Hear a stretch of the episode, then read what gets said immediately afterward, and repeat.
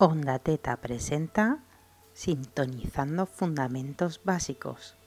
En el programa de hoy tenemos los gadgets de la lactancia. ¡Ay! Los gadgets. Cuando te preparas para tener un bebé es difícil elegir entre tantas cosas que te ofrecen. Cuando vas a una tienda de puericultura a hacer tus compras, muchas veces entras pensando que necesitas una cuna, un carro y poco más, y a veces, muchas, más de las que deberíamos, salimos de allí con una impresionante carga de accesorios y de gadgets, con un impresionante pack eh, de cuna, mini cuna, móvil con música, luces, hamaca, tacataca, esterilizador, robot de potitos, calientabiberones, chupetes y una larga y costosa lista que siento mucho decirlo, pero a ser larga y costosa, porque lo que se dice útil lo será poco. Los gadgets que vais a utilizar en la lactancia son muy pocos y si los necesitáis serán en casos muy específicos. Un bebé sano no necesita gadgets. Eh, tampoco vais a necesitar que en vuestra lactancia ni, en vuestra alimentación complementaria ningún complemento eh, per se.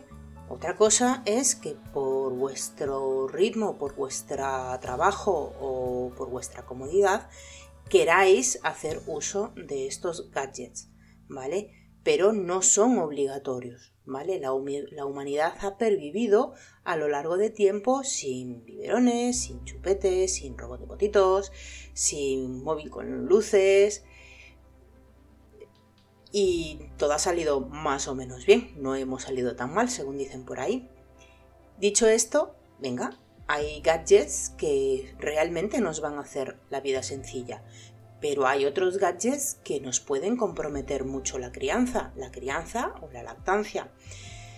Gadgets que nos harán una vida más sencilla en la lactancia, las camisetas de porteo, los sacareches, eh, los cojines de lactancia, los discos absorbentes, vamos a hablar de todos estos gadgets, de, digamos, los más frecuentes y em, no son obligatorios, pero pueden llegar a ser útiles en determinados casos y es bueno conocerlos.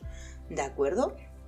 El primer gadget que muchas mm, llegaréis a, a, él porque no son pocas las madres que hoy en día expresan su deseo de amamantar y pues al tener el pezón plano o el pezón invertido, se les recomienda desde algunos sectores, bien sea la farmacia, bien sea la tienda de puricultura, bien sean las propias matronas o en el hospital, se les recomiendan los formadores de pezones.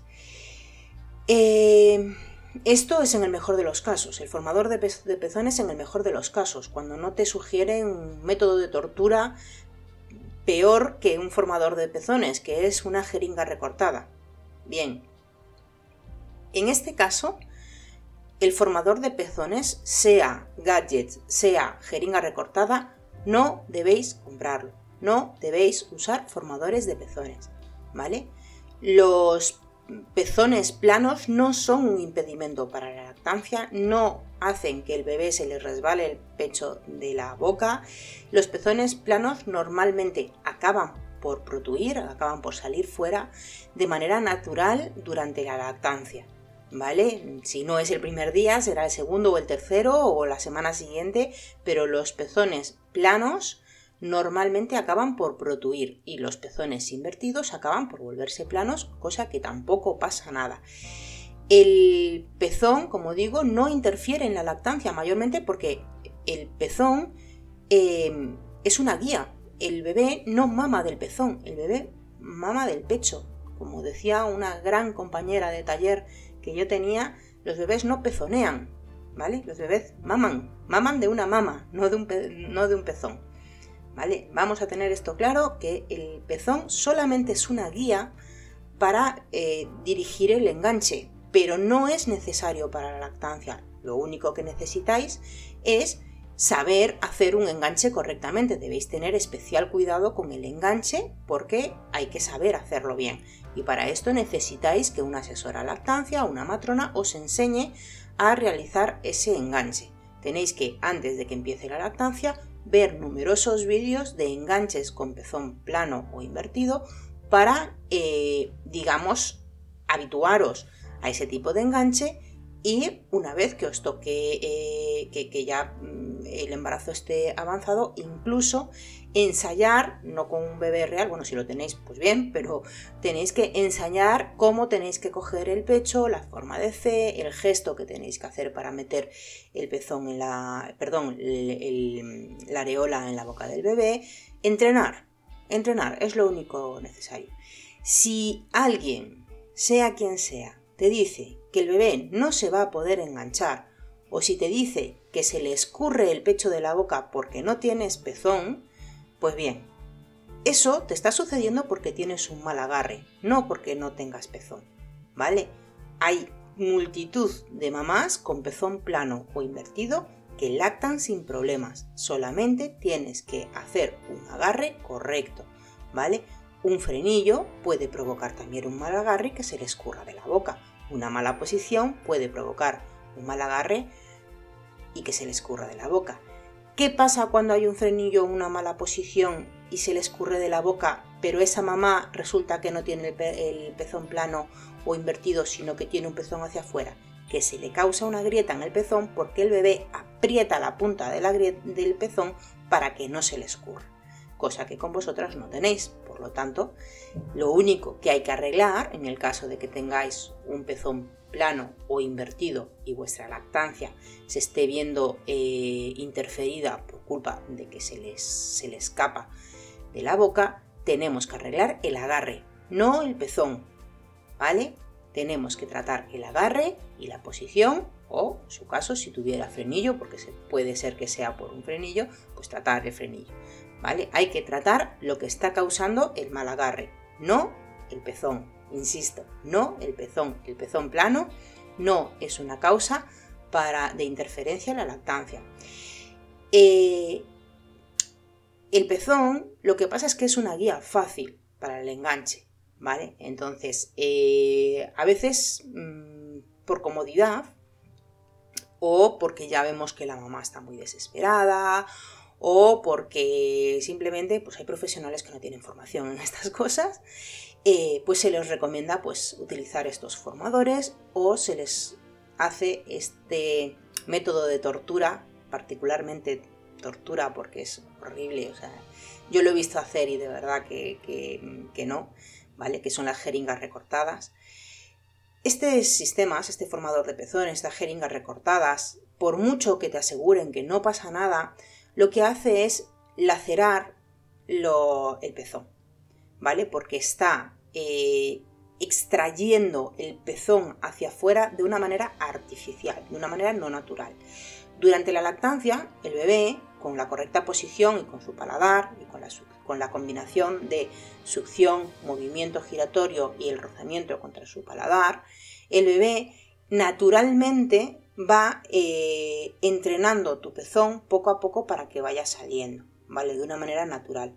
Si tú, sin ese estímulo, le pones un aparato que tira de la piel hacia afuera, ¿vale? Aunque exteriormente tú no veas que haya daños, interiormente puedes dañar, puedes lacerar el tejido de alrededor y con eso lo que puedes provocarte es un síndrome de Raynaud por una hipervascularización de la zona porque has lacerado el, pezón, o puedes dañar los conductos galactóforos, que son los conductos por donde sale la leche, puedes dañarlos y cerrarlos. Y cuando tengas la subida de leche, dificultades a la hora de amamantar. ¿Vale? Entonces, no es buena idea utilizar formadores de pezones. Que conoceréis a 50 personas eh, 50 igual van a ser muchas, pero que conocéis dos o tres personas que lo han utilizado y que os dicen, ah, pues a mí no me ha pasado nada.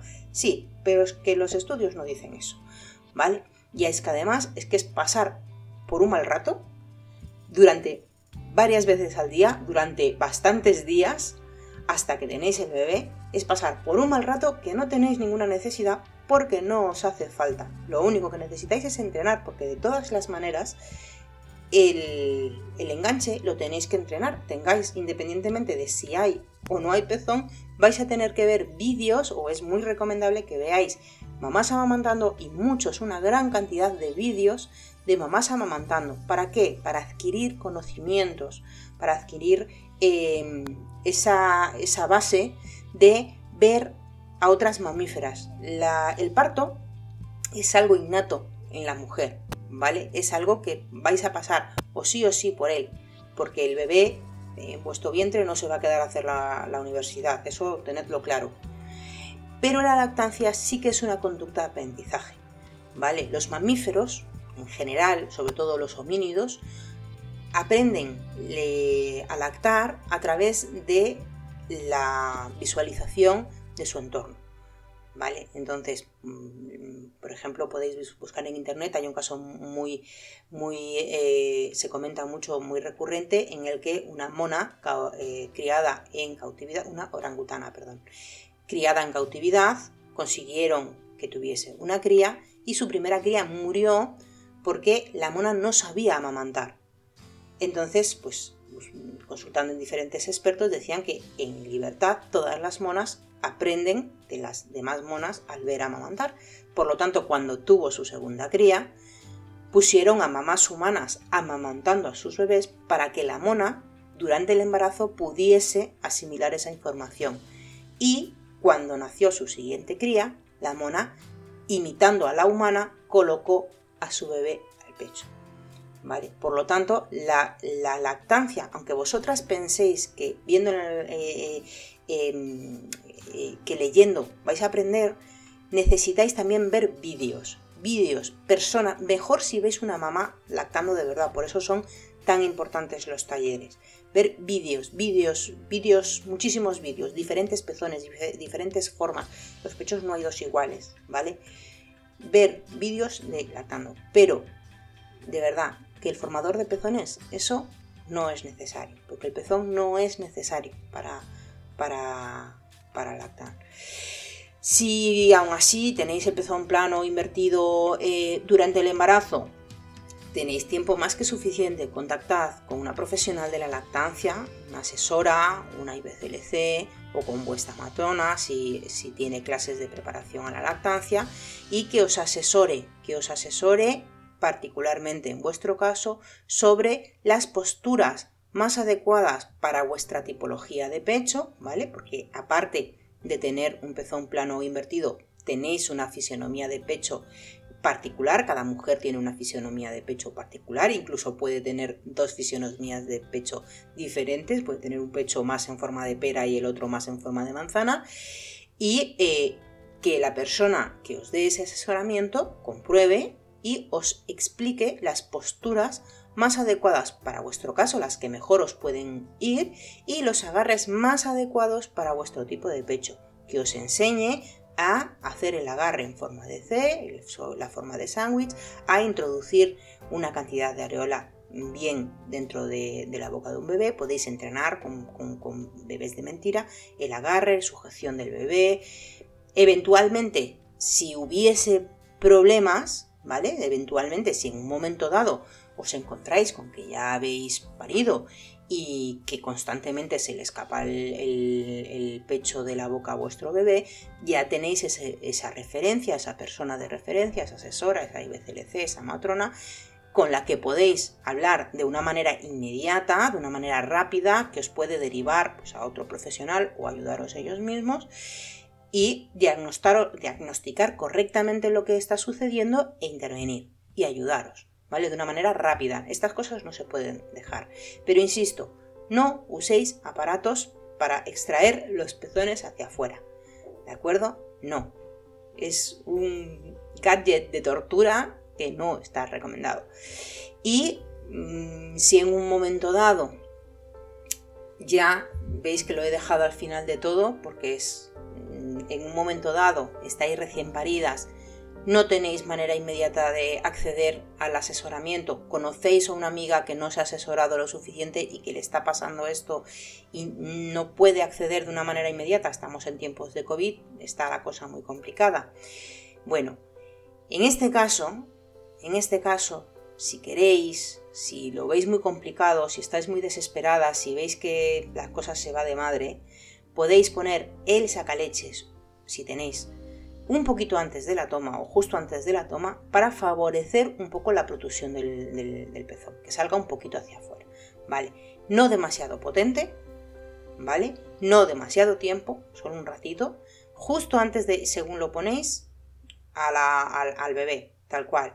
Intentar estimular con un poquito de hielo, bueno, hay diferentes maneras, pero desde luego métodos, métodos de extracción que no impliquen forzar, ¿de acuerdo? Que no impliquen forzar.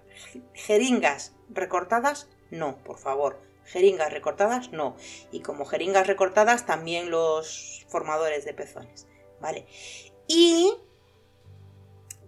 hace relativamente poco, la verdad, y mira que ya llevo algún tiempo con las asesorías, hace relativamente poco tuve una mamá que con pezón plano, cuya la recomendación que le dieron para solventar el pezón plano fue utilizar pezoneras. Por favor, no, porque luego son muy difíciles de quitar y además que tienen otros problemas, como ya comentaré cuando, cuando llegue el momento de las pezoneras, que también las hablaré en este programa. Pero no son buena idea las pezoneras, ¿vale? Porque las pezoneras si se ponen hay que quitarlas, pero si tienes un pezón plano y no formas y, no le das el pecho al bebé, no se va a formar nunca el pezón, por lo tanto nunca vas a poder quitarlas. Y las pezoneras tienen problemas, ¿vale? Las comentaré en su momento. Siguiente gadget de lactancia, saca leches. El aparato que nos hace sentir como una vaca, el aparato que todas las mamás piden, eh, el que realmente ninguna mamá debería necesitar sinceramente. Sería un sueño que ninguna madre necesitase separarse de su hijo en edad lactante bajo ninguna circunstancia y que gracias a ello no necesitase utilizar un sacaleches eh, para retirarse la leche que le sobra. Mm, el bebé es un excelente regulador de, de producción y sabe lo que le sobra y sabe lo que le necesita y es el que mejor regula vuestra producción. Pero aunque sería deseable que todas las lactancias se iniciasen sin problemas, que no necesitasen refuerzos con el sacaleches y que no tuvieseis que volver nunca a trabajar y que no tuvieseis nunca que hacer un banco de leche para poder trabajar y dejar vuestra leche disponible, la realidad es diferente, a veces es dura y pues en más de una ocasión necesitamos separarnos de nuestros hijos, aunque solo sea por tomar un respiro y pues necesitamos sacarnos leche para pues eso, separarnos de nuestros hijos para suplementarle en caso de que no haya una ganancia adecuada, eh, para aumentar la producción en caso de interferencias en la lactancia, para relactar en caso de que la lactancia eh, estuviese fallando de una manera ya estrepitosa. Dependiendo de qué necesidades tengamos, también en función de cuánto dinero nos vamos a poder gastar, podemos disponer de unos u otros sacaleches para suplirlas. Mi primer consejo, antes de comprar ningún aparato sacaleches, es que te asegures exactamente de que sabes lo que necesitas, ¿vale? Y que sabes lo que necesitas y de cuáles son los recursos que tienes, de los que dispones. Eh, si tienes dudas, si estás perdida, si no lo tienes muy claro, contacta con una asesora de lactancia, ¿vale? Para eso estamos, es una, uno de los grandes cosas que necesitamos saber es saber qué saca leches, cómo lo tiene que usar y qué es que, cómo, mejor adecuado está cada madre. Vale. Asesora de lactancia no con tienda. Hay tiendas cuya vendedora eh, tiene un código ético bastante alto y eh, además tiene formación en, lactancia, por lo tanto os puede, os puede ayudar. Pero como no todas las tiendas tienen eh, códigos éticos igual de buenos, ni todas las vendedoras de, tiendas perinatales eh, son asesoras de lactancia o tienen formación en lactancia, mi consejo sería que acudieseis a una asesora de lactancia, ¿vale? Porque es la que os va a poder mejor orientar. También mi segundo consejo es que si no hay nada que os indique que podáis tener problemas en la lactancia, que os esperéis al nacimiento del bebé para ver qué os puede hacer falta.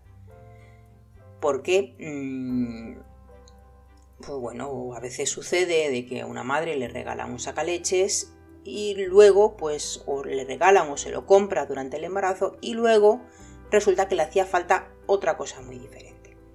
¿Vale? Porque a veces las circunstancias pues son las que son. ¿Vale? En todos los casos, tanto si lo compráis durante el embarazo como si por ejemplo os lo regala alguien, bueno, si os lo regala alguien ya no es una inversión, ya no tenéis que, que gastaros el dinero, pero si os lo regala alguien tenéis que aseguraros de que la copa y el embudo es el correcto y el adecuado para cada uno de vuestros pechos. Hay que probarlo en los dos pechos, ¿vale? Y hay que asegurarnos de que la copa y el embudo es el correcto porque es muy frecuente que las madres tengáis tallas diferentes de pecho, tallas diferentes de pezón e incluso que la asimetría entre los dos pechos pueda causar una diferencia de tallaje. ¿De acuerdo? Entonces es muy importante que si os regalan un sacaleches o si os compráis un sacaleches, que comprobéis bien lo que estáis comprando. ¿Vale? Luego está el tema que os decía, ¿vale? Que mm, mejor esperar a tener el bebé para comprar un sacaleches. Por el sencillo motivo de que eh, una madre con su bebé hospitalizado o que necesita hacer una relactación materna eh, para eliminar suplementos de fórmula que se les pudieran haber recomendado, eh, no tiene las mismas necesidades que una madre que se va a sacar leche de manera puntual o una madre que de manera habitual va a poder eh, sacarse leche en su puesto de trabajo y se va a preparar un banco de, leche. ¿Vale?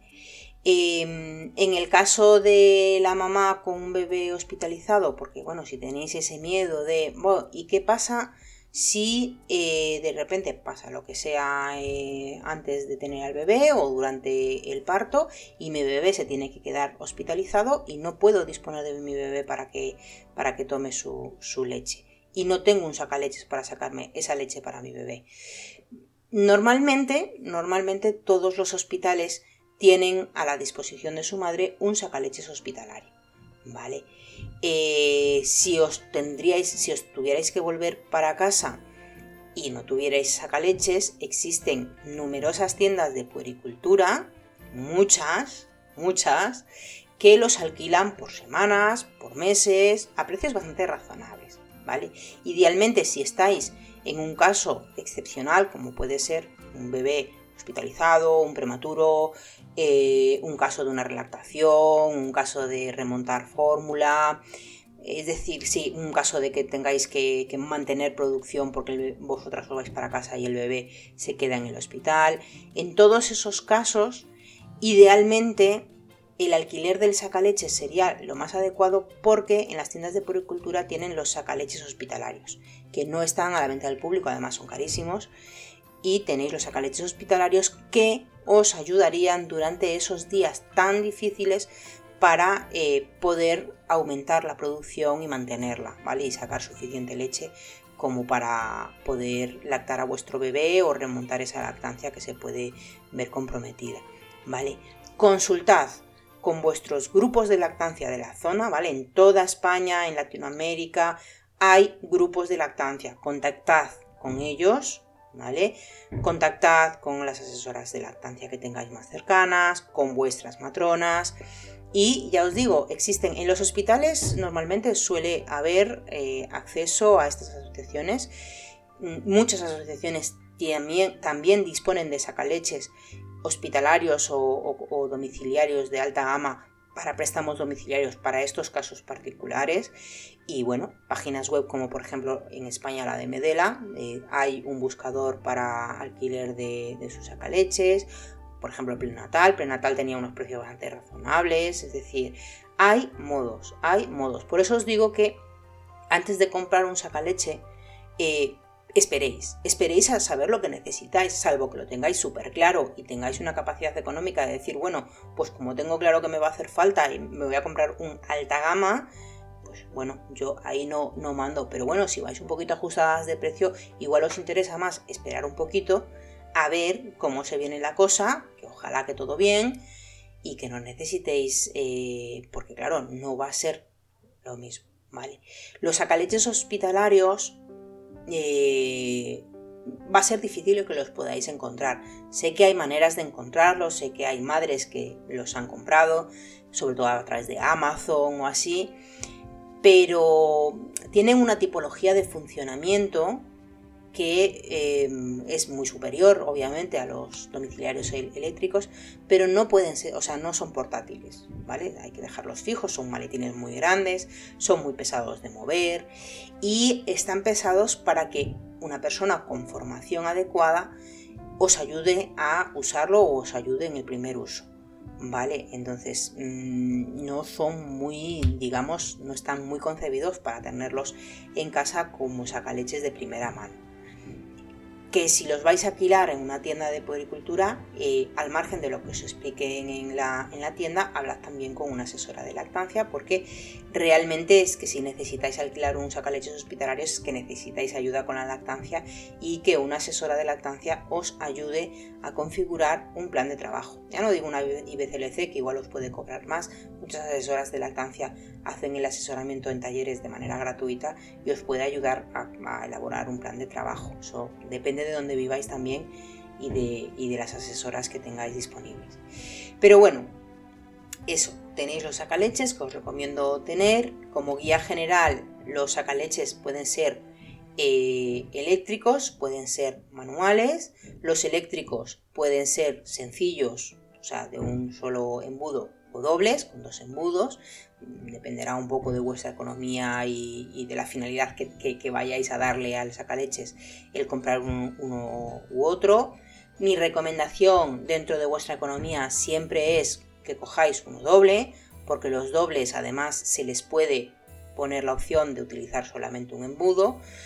Entonces, en caso de necesitar usar el, doble, en caso de necesitar hacer una extracción rápida, en caso de tener que hacer un ciclo de estimulaciones para aumentar producción y tal, uno doble siempre da mucho más servicio, ¿vale? Que además tiene más potencia, en el caso de que tuvierais que, por ejemplo, tener al bebé en un pecho y sacaros del otro con el sacaleches con una potencia de sacaleches doble en un solo embudo, sacaríais eh, leche con mayor facilidad pero obviamente, pues eso, dependerá de lo que vosotros eh, podáis acceder, que necesitéis realmente, porque realmente no todo el mundo necesita un sacaleches eléctrico doble con esta potencia.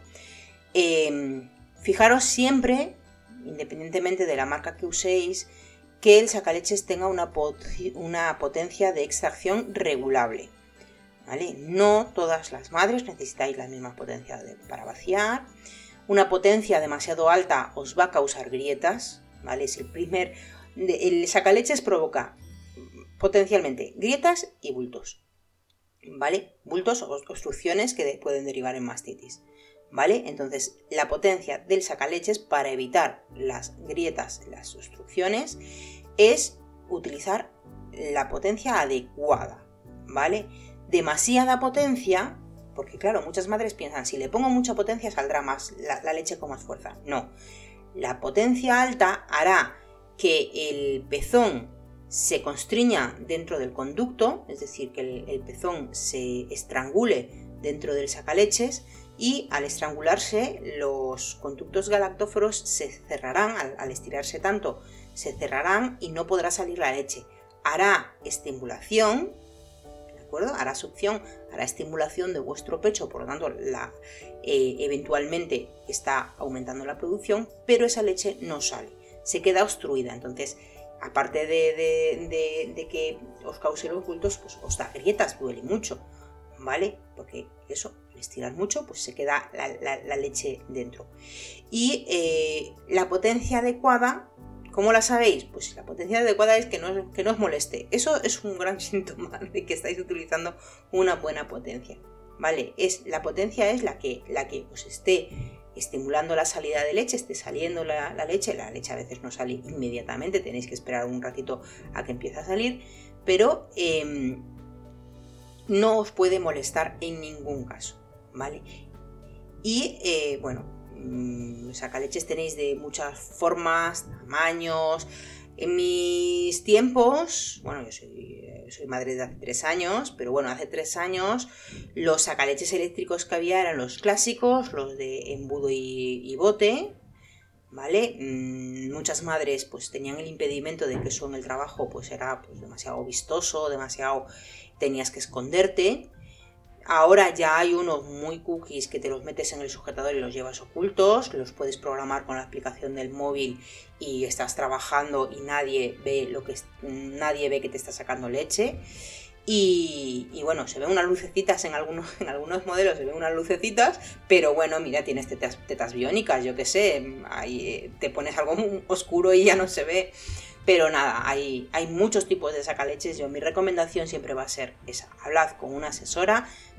Primero, determinad qué, para qué lo necesitáis. Segundo, cuánto dinero os podéis gastar en él. Y con, tercero, contactad con una asesora que os ayude a encontrar lo que necesitáis, lo adecuado para, para vuestro caso y pues para intentar sacarle el máximo partido a las cosas, ¿de acuerdo? El máximo partido a las cosas.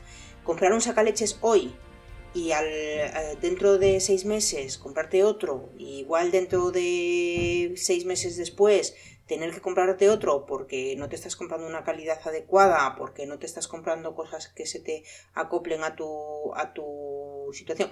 Otra cosa es que eventualmente tu situación cambie sin esperarlo, es decir, porque a veces pues, pues pasa, a mí me regalaron unos agaleches Luego tuve que hacer una relactación y me encontré con que el que sacaleches que tenía no me servía, necesitaba otro y pues tuve que, tuve que disponer de, un alquiler, afortunadamente, durante el tiempo que, pude, pero, pero bueno, ¿sabéis? O sea, que, mm, hay recursos y si contratáis con una asesora, eh, eh, esa asesora os va a ayudar con todos los recursos que necesitéis. Siempre es muy importante. Luego, con los sacaleches tenemos los manuales, los de palanca, ¿vale? Ahí, pues, la parte buena es que no vais a, tener problemas de que se os estropee el motor. Bueno, mm, sí que hay que decir una cosa de los sacaleches eléctricos, y es que los sacaleches eléctricos tienen una vida útil de succión. ¿Vale? Los sacaleches que hayan sido muy usados por las madres, los sacaleches que eh, eh, sean muy viejos, que no sepáis por cuántas manos han pasado, pues mm, si tenéis problemas con esa caleches, quizás es que la vida útil se ha, agotado. Dependiendo de los modelos, la vida útil puede ser más o menos. ¿vale? No entro ahí, hay muchas clases y muchas variantes y no me voy a meter ahí a discutir en el mercado cuál es más. Sí que es cierto que hay sacaleches que se usan más, pues porque mm, son muy cómodos, hay marcas que fabrican todo compatible con consigo misma. Entonces te compres este modelo, te compres el de allí, sabes que la garantía de que te va a valer, a ver, vamos a centrarnos, no me están pagando royalties, pero Medela, todo lo que fabrica Medela es compatible entre Medela, entonces tú si te compras un sacaleche swing y te compras una, una copa de flex, te vale porque Medela fabrica todo compatible con Medela, ¿vale? Eh, si bien Nook, no, porque te compras el biberón de Nook y el no sé qué de, de Nook y no te es compatible una cosa con otra. Eh, tiene la parte perjudicial esa de que, de que eh, Nook, no sé cuál es la otra, Tommy DP, que también pues tiene biberones de diferentes bocas, tiene, claro, este tipo de cosas tenéis que verlas, ¿vale? Medela, por ejemplo, que tiene, tiene eso, o sea, sabes que todo es compatible con todo. O sea, sabes que todos los biberones de Medela van a ser todos compatibles. Medelas que tiene solamente la tetina, la tetina, la calm y tiene la normal, la de prematuros, y ya poco más. Luego tiene la cucharita esta dosificadora y entonces, claro, hay, dependiendo de unas cosas u otras, a veces es mucho más sencillo, mucho más cómodo. También hay marcas que son mucho más respetuosas con la lactancia que otras. ¿Vale? Porque hay otras que te venden historias y, son eso, historias, fantasías, fantasías básicamente de las marcas porque mm, hay que partir siempre de la base de que mm, cualquier cosa que interfiera con la lactancia no es buena para la lactancia. ¿Vale? Y una tetina interfiere con la lactancia, por lo tanto todas las tetinas interfieren con la lactancia. ¿Vale? Un sacaleches pues tiene su, su finalidad y su misión y, y su uso y sus aplicaciones.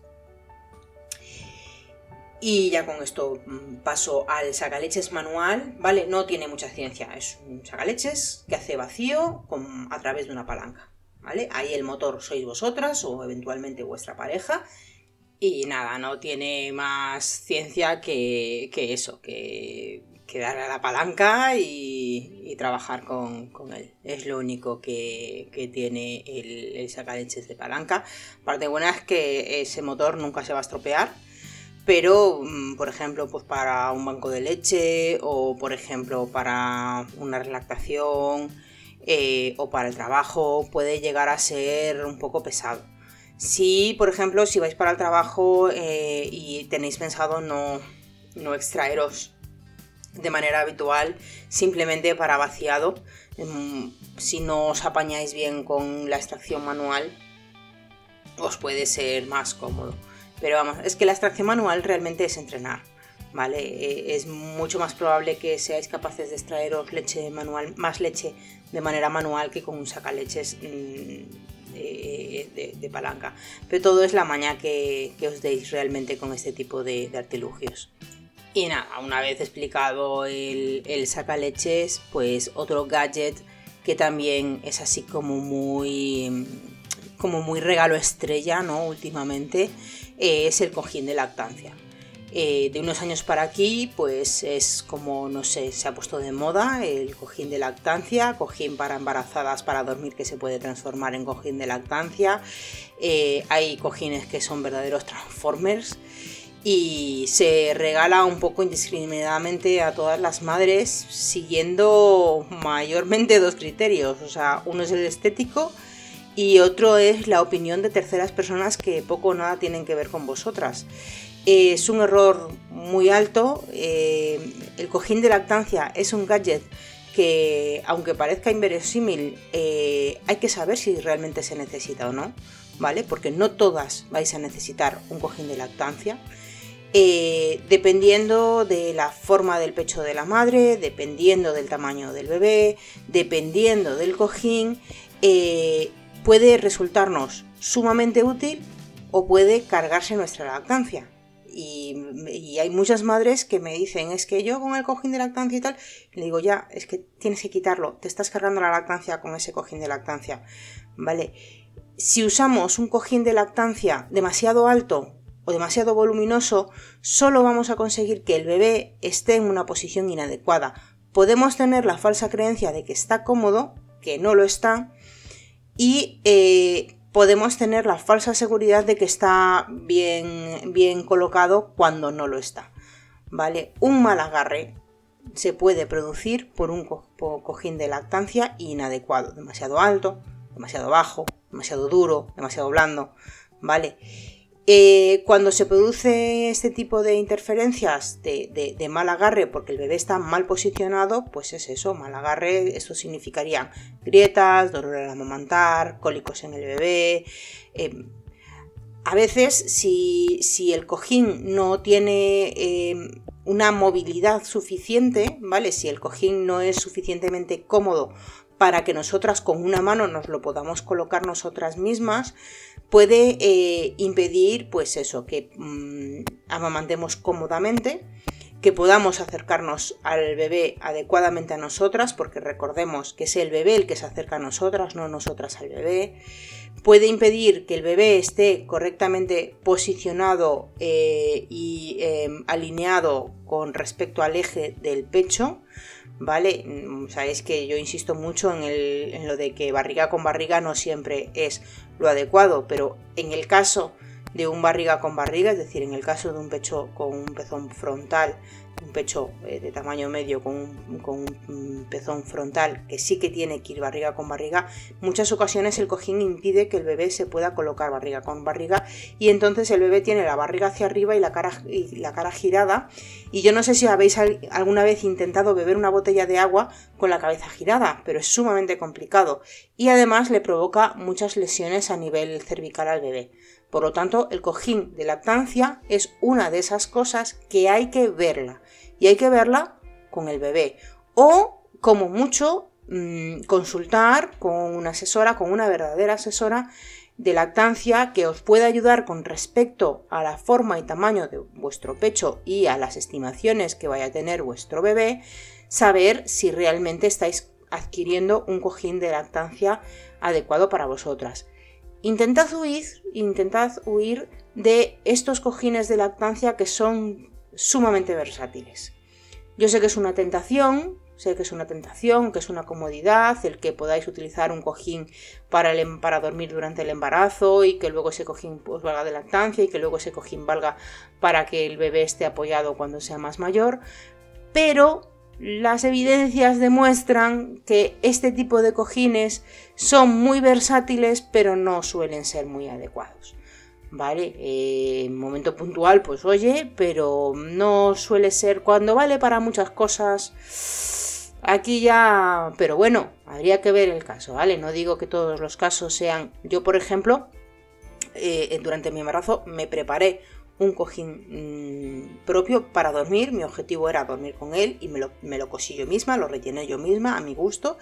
Cuando llegó el momento de la lactancia le quité parte del relleno porque era demasiado alto y cuando llegó el momento de que Carolina necesitaba pues eso, lo típico, tenerla un poquito recostadita por el tema del reflujo y tal, lo volví a rellenar. Es decir, o sea, tampoco estoy diciendo que las cosas que sean versátiles no sean eh, no se les pueda apañar, pero vamos, que, hay. Como digo, con el tema del cojín de lactancia puede ser sumamente útil, sobre todo en el caso de gemelos, puede ser sumamente útil. Hay cojines de lactancia diseñados por madres de gemelos, diseñados específicamente para lactar gemelos y que están muy bien pensados, que son regulables, que, que tienen además, hay que usarlos con determinada posición, que no te valen para todas las posiciones y que están muy bien pensados. ¿Vale? Tenéis que valorarlos. Y hay otros cojines de, lactancia que mm, están un poco más pensados para, para otras cosas. Hay que tener en cuenta complexión de la mamá, forma y tamaño del pecho, tamaño del bebé, si hay algún tipo de lesiones que haya que compensar, si es un bebé que tenga pues, hipotonía, un bebé que tenga cervicalgias, un bebé con frenillo que necesite frenillo, vamos, que necesite un agarre más profundo, que tenga problemas de agarre, ¿vale?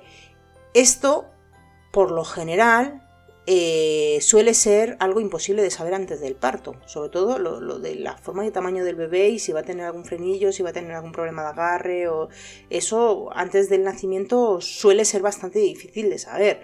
¿Vale? Podemos prever teniendo un bebé sano y mm, sí, pero bueno, es decir, eh, podéis tener las cosas previstas y luego cambiar mm, las eventualidades o podéis esperaros. Tampoco es una cosa que un cojín de lactancia es un gadget completamente eh, eh, eh, superfluo. Eso os facilita la comodidad, pero vamos, que solo podéis mirar en el primer mes de vida o en el segundo mes de vida. No es una cosa que sea, uy, es que tiene, lo tengo que tener ya de ya, ¿vale? Porque vuestras necesidades os daréis cuenta eh, que irán cambiando con respecto va creciendo y a veces cambian tan rápido que, que no os dais cuenta. Es una cosa que lo de la minicuna eh, eh, sigue siendo un fenómeno que me parece impresionante. familias que se gastan 300 euros, 400 euros en minicunas que parecen, yo no sé, mm, parecen alta tecnología y realmente esas minicunas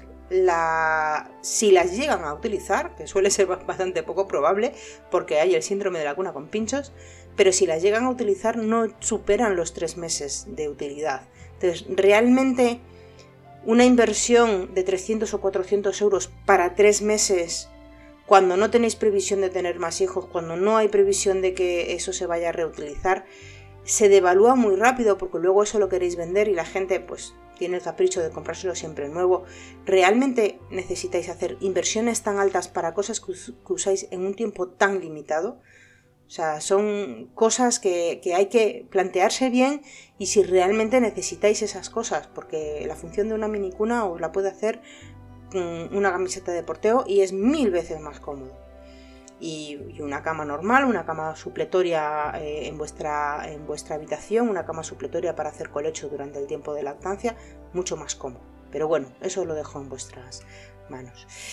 En fin, lo que decía, a lo que iba, cojín de lactancia es un gadget que puede resultar sumamente útil, bien usado, pero que tenéis o que sería muy recomendable consultar con una asesora de lactancia que os ayude a seleccionar cuál es el adecuado para vuestra forma y tamaño de pecho, para vuestra complexión y idealmente para el tamaño que vaya a tener vuestro bebé, si va a tener algún tipo de problema de, agarre, pues eso, mirar esas cosas y sobre todo revisar las posturas en las que tenéis pensado usar el cojín de lactancia, ¿vale? Porque también influye.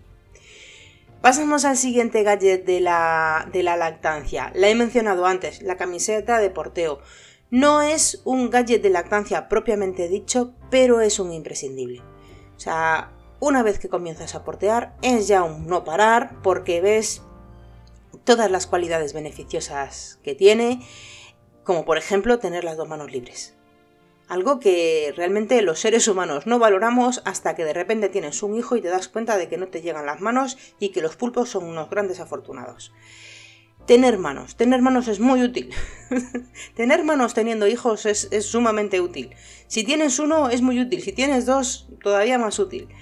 Eh, yo me centro en la camiseta de porteo, ¿vale? Me voy a mencionar la camiseta de porteo específicamente porque está destinada a bebés recién nacidos de muy corta edad, normalmente es hasta los 6 meses, eh, y es la, el único método de porteo, aparte del fular, que permite el piel con piel, ¿vale? Em, camiseta de porteo, fular, es un poco Gustos, ¿vale? La camiseta de porteo, si bien a mí me ha demostrado que las madres primerizas suele aportar más seguridad, porque el fular siempre mm, queda aquella, aquella cosa, aquel no sé qué, de es que se me afloja, es que no estoy segura de ponerla bien, genera muchas inseguridades, entonces es una cosa que la camiseta de porteo no genera, porque tú te lo metes, lo metes ahí y, mm, o sea, sabes que está bien enganchado, sabes que no se cae, y, es muy cómodo. Entonces, eh, camiseta de porteo fular, lo que vosotras, si utilizáis eh, fular, os recomiendo encarecidamente que acudáis a una asesora de porteo, ¿vale? De todo, en todo caso, camiseta de porteo también estaría bien hablar con una asesora de porteo, ¿vale? Para que os vea vuestro caso, para que os vea vuestra talla y para que os explique, ¿vale? Eh, la camiseta de porteo el fular, en vez de las mochilas bandoleras o marsupios, vale, la bandolera, eh, la mochila, el marsupio, eh, tiene la ventaja de que es, durante más tiempo, eso sí que es verdad. La mochila, meitai, bandolera, marsupio, todo eso. eso aguanta más tiempo, incluso los hay para grandes edades, para ya 3, 5 o 6 años. Pero la mochila, la bandolera, tiene el inconveniente de que impide hacer el piel con piel. ¿Vale? Cosa que en la lactancia, que es lo que estoy hablando yo, lo que nos interesa es tener al bebé piel con piel de manera vertical. Sobre todo al principio, cuando son recién nacidos, que es cuando necesitamos aumentar la producción de una manera mucho más acelerada y donde el bebé necesita ese embarazo exógeno que tan beneficioso nos va a resultar tanto a él como a las mamás recién nacidas. Entonces, este es un gadget que es, sí, que es, muy útil, de hecho es uno de los que más recomiendo. Ya digo, si sois mamás primerizas, si no os apañáis, eh, hablar con una asesora de porteo que vea vuestro caso en particular eh, si es asesora de porteo que tenga formación en lactancia, que hoy en día ya casi todas las asesoras de porteo suelen tener, aunque sea una base de lactancia, mejor que mejor, y que os vea exactamente qué es lo que necesitáis. Muchas madres tenéis la gran ventaja de tener unos pechos adecuados para poder amamantar mientras lleváis a vuestros bebés en la camiseta de porteo. Claro, madres que tengan el pecho como yo, que lo tengo un poco caído con el pezón mirando para abajo, no me lo podía permitir, pero otras madres que tienen un pecho más turgente, más elevado, más tal, que tiene el bebé un buen enganche, pues las camisetas de porteo además son maravillosísimas para este, para este fin. Y bueno, además el porteo tiene tantos beneficios, tantos beneficios, porque claro, eh, lo de tener las manos libres es una ventaja, lo de poder amamantar mientras vas porteando, eso ya es flipante. Pero es que además el piel con piel va a mm, fomentar la liberación natural de oxitocina. Al bebé recién nacido le va a ayudar a em, ser más eficaz con la regulación em, de la temperatura corporal porque los, bebés nacen mm, con la temperatura corporal pues, desajustada y eh, a través del piel con piel es como consiguen eh, aprender a regularla. Por eso las mamás tienen también esos dos grados arriba o abajo de temperatura corporal porque están diseñadas para el embarazo exógeno, es decir, para, para eh, regular la temperatura de su bebé a través de su piel. ¿Vale? Esa es la finalidad biológica que, tiene este fenómeno y para eso es muy importante hacer el piel con piel. Además, eh, el porteo piel con piel mm, va a fomentar la adaptación del bebé al nuevo entorno. Eh, esta, posición donde se lleva en la camiseta de porteo, que es justo en el centro, en el valle de vuestros pechos, con la cabeza ubicada aquí en el, valle de los pechos, es perfecta porque la mamá en cualquier momento baja la cabeza y puede aspirar la cabecita, puede darle besitos a su bebé, que son actos, son gestos sumamente importantes porque en la cabecita, en la zona de la fontanela, los bebés liberan una em, serie de feromonas naturales, ese típico olor de bebé que vosotros muchas veces diréis, es que a mí me huele a, a, bebé, me huele maravilloso mi bebé. Bueno, pues ese olor es un olor diseñado para sus padres para que reconozcan sus padres a su cría y para que eh, libere la oxitocina natural y el instinto de manada, el instinto de protección, tanto en la mujer como en el hombre. Ojo, es muy importante que los papás porten, huelan la cabecita del bebé, den besitos en la cabecita del bebé, es muy importante, muy importante, no podemos privar a papás, parejas, ¿vale? Eh, que participen en, la, crianza, en la paternidad, eh, no podemos privarles de, esto. Es muy importante en la madre lactante porque obviamente la liberación de oxitocina le va a ayudar con la lactancia, pero si bien también para la crianza en general es muy importante que los papás porteen también a los bebés.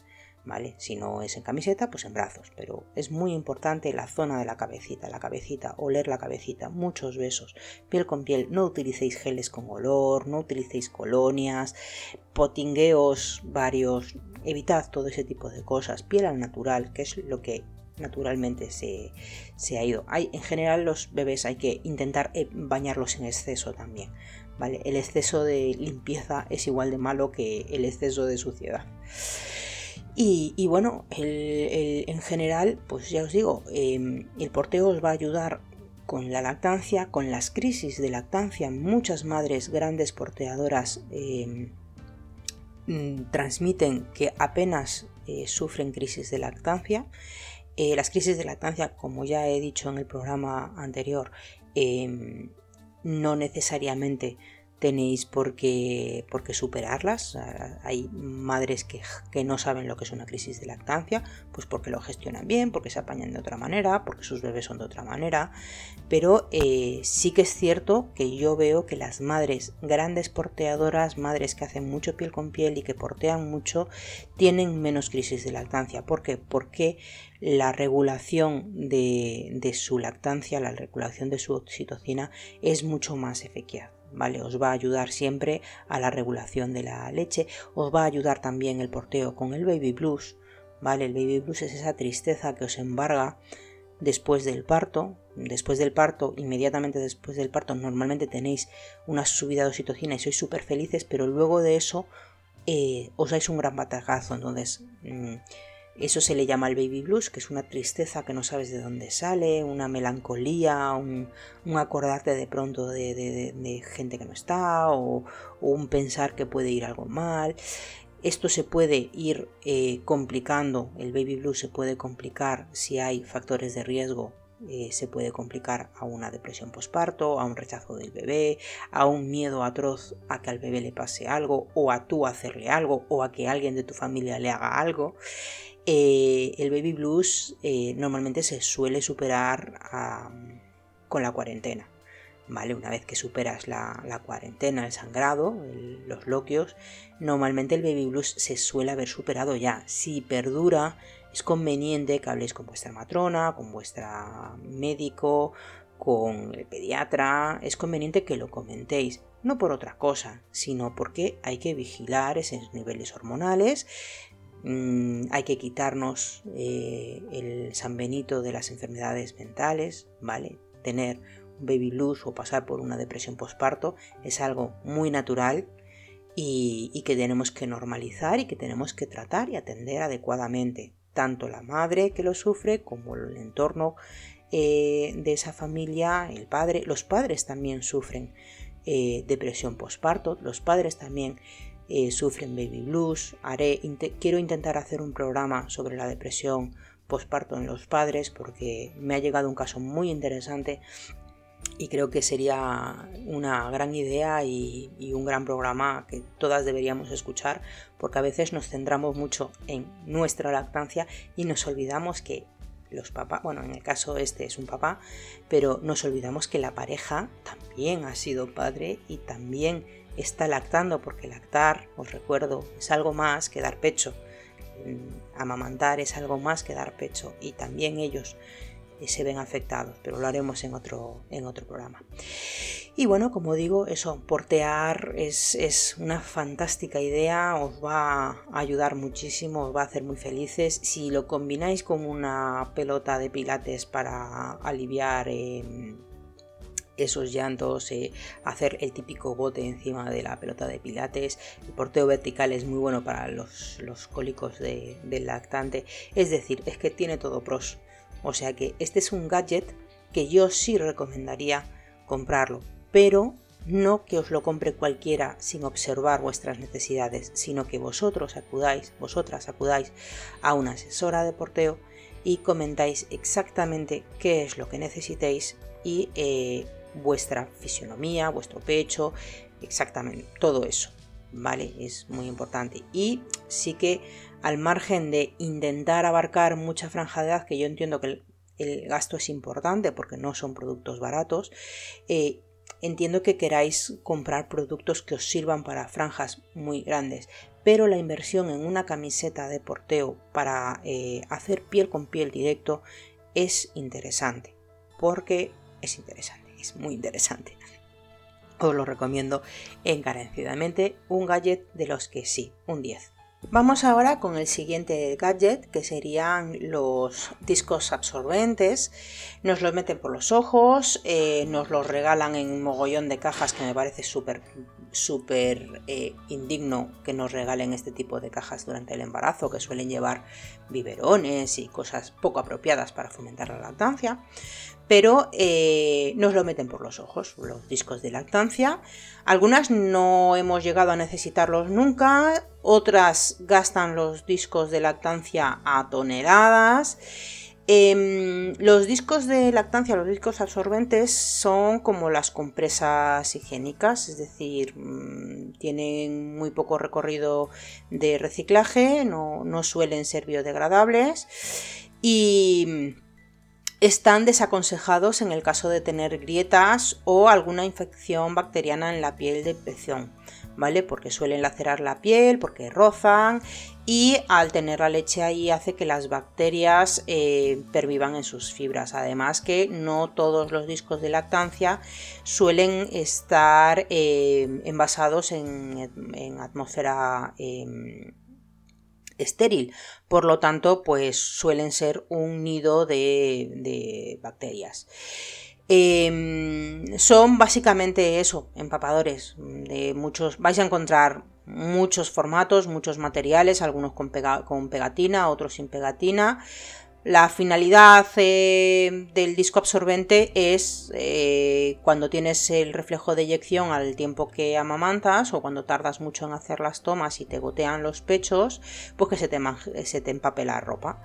No son la panacea, si tienes muchas pérdidas va a seguir empapando y si tienes pocas pérdidas pues es que lo vas a tener que cambiar muy frecuentemente porque es que se te van a ensuciar y va a hacer que, huelan mal y que, y que las bacterias estén ahí. Están, pues eso, son una solución que te la meten por los ojos cuando realmente yo los desechables les tengo bastante manía. bastante manía. Se ha extendido mucho el uso, igual que el, uso de la compresa em, eh, comercial. Se ha extendido muchísimo el uso por su supuesta comodidad y higiene, pero la comodidad tampoco es tanta y la higiene, la verdad, es poca. Mm, a mí me da mucho coraje porque es una cosa en la que caéis muchísimas mamás más y que, y que pues es lo primero que tengo que, estar explicando. Cuando una mamá tiene, tiene, goteos, tiene pérdidas, es lo primero que tengo que estar explicando de que em, habiendo grietas y teniendo eh, estas, eh, estos empapadores, estos discos absorbentes encima, pues no es una buena idea porque estamos haciendo ahí un foco peligroso, ¿vale? Un foco peligroso. Y como digo, no son hipoalergénicos, no vienen envasados al vacío y, y es que además no son biodegradables. Tenemos que intentar hacer que nuestra vida sea un poco más respetuosa con todo nuestro entorno y es que se hacen toneladas de pañales que no son biodegradables, toneladas de compresas que no son biodegradables, ahora discos absorbentes que ni son necesarios ni tampoco son biodegradables, es decir, estamos eh, usando cosas que no necesitamos. En el caso de que quieras usar un disco absorbente porque tienes una pérdida eh, moderada, leve, baja de, leche, goteo, ¿vale? O simplemente por llevar el, porque tienes los pezones un poquito más sensibles y los quieres llevar protegidos, mi recomendación es comprar eh, unos discos absorbentes de tela. Eso sí, escoged unos de buena calidad, ¿vale? Algodón 100%, fibra de bambú, algo que sea bueno, ¿vale? ¿Por qué? Porque os los podéis lavar ¿vale? Un, disco de algodón 100% o una, un disco de fibra de bambú, eh, a eso no vais a ser jamás alérgicos y los podéis cambiar con mucha más frecuencia y con mucha menos pena que con los discos desechables, no vais a estar contaminando y os va a suponer poner una lavadora. ¿Vale? Mm, yo también he sido usuaria de pañales eh, eh, de tela y, bueno, eso ya haré otro programa si puedo de pañales de tela porque es muy interesante, son, son muy cómodos y son muy respetuosos y además eh, reducen bastante también el riesgo de dermatitis del pañal porque las bacterias es más difícil que se instalen ahí porque se lavan.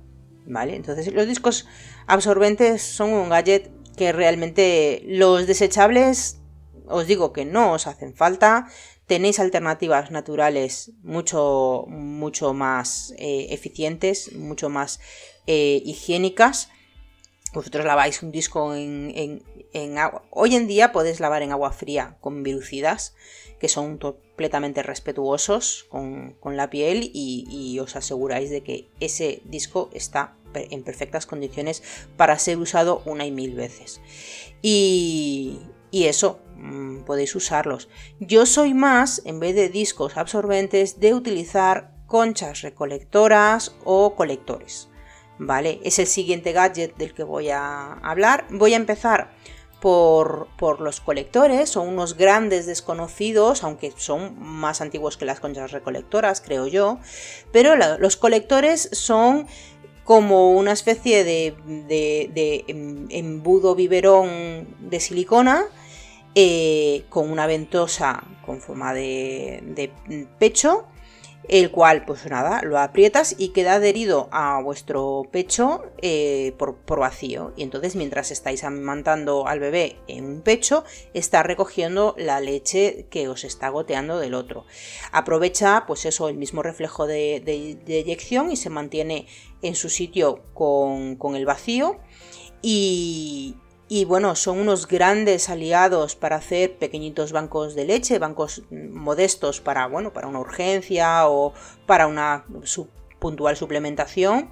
Suelen ser muy cómodos una vez que te apañas a trabajar con ellos, suelen ser muy cómodos, suelen ser muy eficientes para madres que tienen grandes eyecciones de leche y luego se va regulando y y, está muy bien. La parte mala que tienen los colectores es que, claro, en público igual son un poco incómodos, claro, porque es, es como ponerte un embudo de un sacaleches, muy similar, un poco más pequeños, pero es como ponértelo. Pero realmente eh, mm, son un gadget que a mí me gusta mucho, que realmente tengo que reconocer que me, me lo presentó una madre pues hará como dos años y me, me resultó sorprendente que no esté más extendido su uso porque es francamente cómodo y útil. Entonces, como alternativa domiciliaria de los discos absorbentes me parece genial porque además es que estáis aprovechando esas gotitas de leche, que siempre gotita a gotita se va haciendo mucho. En casa siempre tenéis que tener pues unas pequeñas bolsas de congelación de leche, unas jeringas y podéis juntar todo mm, lo de lo de 24 mm, horas, 48 horas, podéis juntar todas esas gotitas que vais juntando y mira, tenéis una bolsita para un momento puntual os puede os puede servir. Luego, si queréis salir a la calle o si por ejemplo tenéis grietas que necesitáis airear y tenéis que salir a la calle y os molesta mucho el sujetador y tal, tenéis la alternativa al disco absorbente y al colector que, que serían las conchas. ¿Vale? Los, las conchas de aire, conchas colectoras, eh, pues nada, son pues eso, unas conchas, depende de qué marca compréis, pues tendréis multitud de tamaños y diseños. Em, hay algunas que tienen una ventosa que se les retira y se puede intercambiar la concha de colección de aire, perdón, la concha de colección de leche con la concha aireadora. Hay otros formatos que la concha está diseñada para que recoja la leche y al mismo tiempo aire, tiene una aireación la parte de arriba. Yo no digo marcas, ya sabéis que a mí no me pagan royalties. Entonces eso tenéis que buscar, tenéis que aseguraros siempre de que la concha no os quede demasiado apretada. ¿Vale? Que no os quede el pezón ahí muy encajado dentro de, dentro de ese embudito que tiene para cojincito más que embudo para colocarlas y que el sujetador no se esté apretando tampoco eso porque os puede causar obstrucciones. Pero bueno, realmente para la salida a la calle es muy útil, ha salvado muchas, muchas madres con grietas que, que tenían que salir al pediatra a las pruebas médicas y tal y son muy son muy muy versátiles. Lo malo que tienen es que no todas tienen la posibilidad de aprovechar la leche que se almacena ahí.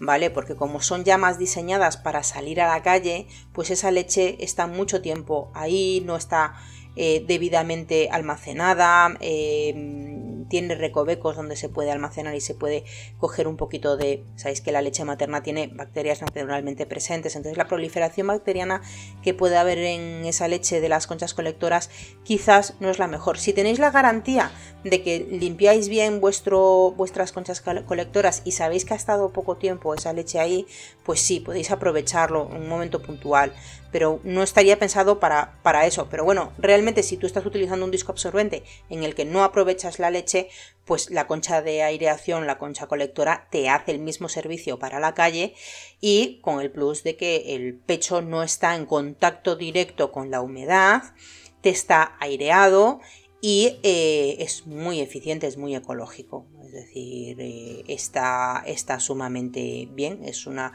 La mejor opción si tuvieras grietas realmente es que llevaras el pecho al aire. Pero claro, mm, el pecho al aire en casa, perfecto. Pero igual por la calle te dicen algo si vas con las tetas al aire. Que por mí, bien, ¿eh? O sea, libres domingos y domingas. Pero, pero claro, igual no es una opción muy realista y como alternativa intermedia pueden ser bastante cómodas. Fijaros siempre a la hora de comprar unas conchas de recogida, unas conchas de aireación, en que el tamaño o sea el adecuado. Aquí, por desgracia, muchas marcas todavía suelen tener la unitalla, ¿vale? Entonces vais a tener que dar un poquito de vuelta si tenéis un pecho entre comillas, no normativo, vais a tener que dar un poquito de vueltas para poder encontrar las conchas eh, más idóneas para vuestro caso, ¿vale? Pero bueno, compensa. Sí que eh, he visto que había una moda, sobre todo en Latinoamérica, de unas conchas de aireación de plata. A ver, si os queréis gastar el dinero, como mal nos harán, pero hoy en día la silicona, el plástico que se utiliza para este tipo de productos no tiene ningún tipo de inconveniente de usar en los niños. Eso, pero vamos, que todas estas propiedades que os vende, que si la plata, que tal, no, mm, que nos, que vendan la burra, que no, que por ahí no van las cosas. Siguiente gadget de lactancia. Mm, un poco endemoniado, un poco eh, querido, desquerido. Tiene sus pros y tiene sus contras. Las pezoneras. Eh, son desconocidas, son desconocidas, se usan muy mal. Es, la norma es usar la pezonera bastante mal. No se suele explicar cómo se pone, no se suele explicar en qué caso se tiene que utilizar, no se suele explicar cómo te la tienes que quitar. Mm, es una gran desconocida, es un, es un demonio, ¿vale? Genera muchos sentimientos encontrados, yo lo sé. Hay muchas asesoras de lactancia que eh, reniegan de ellas, no las usan para nada. Hay otras que asesoras de lactancia que recurren con demasiada ligereza quizás a las, a las pezoneras generan muchos sentimientos encontrados. Vale, como digo, en general se suelen utilizar de manera bastante inadecuada, pero no hay que despreciar su utilidad. ¿Vale? Eh, para empezar, hay que saber una cosa. Las pezoneras hay que cogerlas de la talla adecuada. Tú no puedes ir a una farmacia, coger la primera pezonera que hay y ponértela porque necesitas saber tu talla. Es muy importante que sea la pezonera de tu talla correcta. ¿Mm? Eso es lo primero. ¿Por qué? Demasiado grande te va a rozar, o sea, perdón, demasiado grande te va a hacer eh, obstrucciones, demasiado pequeña te va a rozar.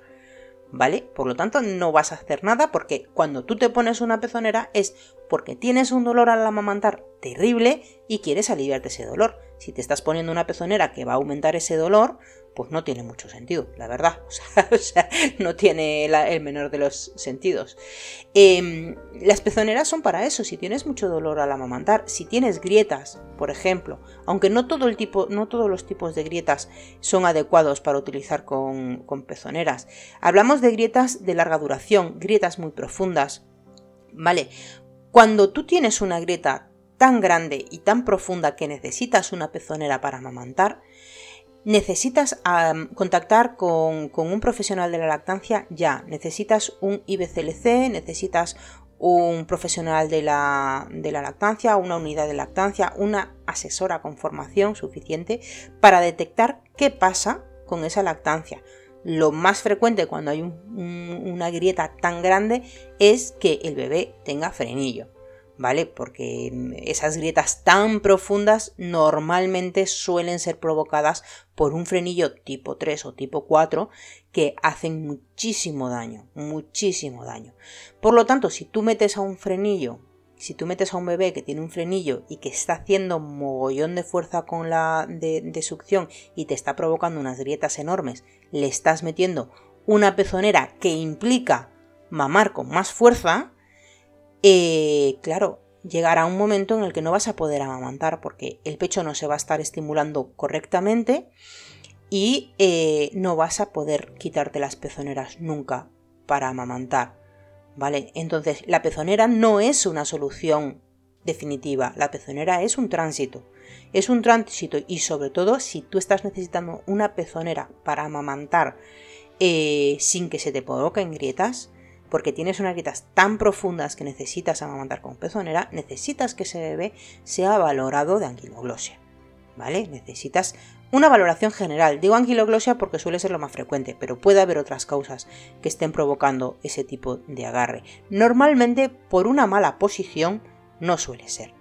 Vale, suele ser por problemas de, agarre, pues que, eh, por ejemplo, el bebé tenga algún tipo de contractura cervical o temporomandibular, que el bebé mm, em, haya tenido un parto instrumentalizado, por ejemplo, y tenga restricciones en la, movilidad de temporomandibular también. O sea, todo lo relacionado con, la, con la boca. Es que al final esto tiene que ver o con el pecho o con la boca. Mm, no, tampoco salimos mucho de ahí.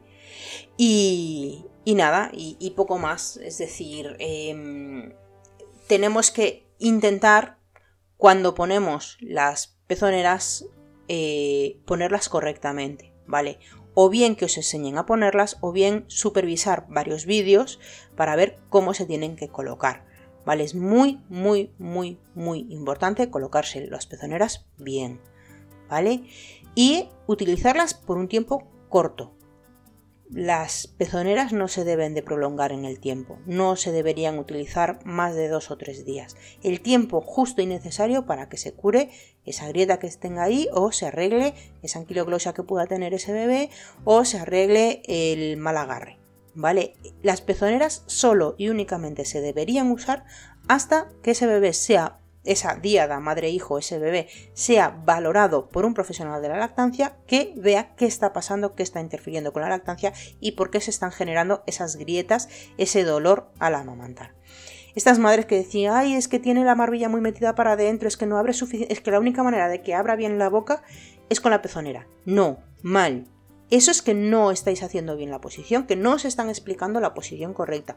Tenéis que hacer el C, la técnica sandwich, hacer un agarre asimétrico profundo. Necesitáis una asesora de lactancia que os ayude a abrirle la boca a vuestro bebé, a que, a que se agarre bien.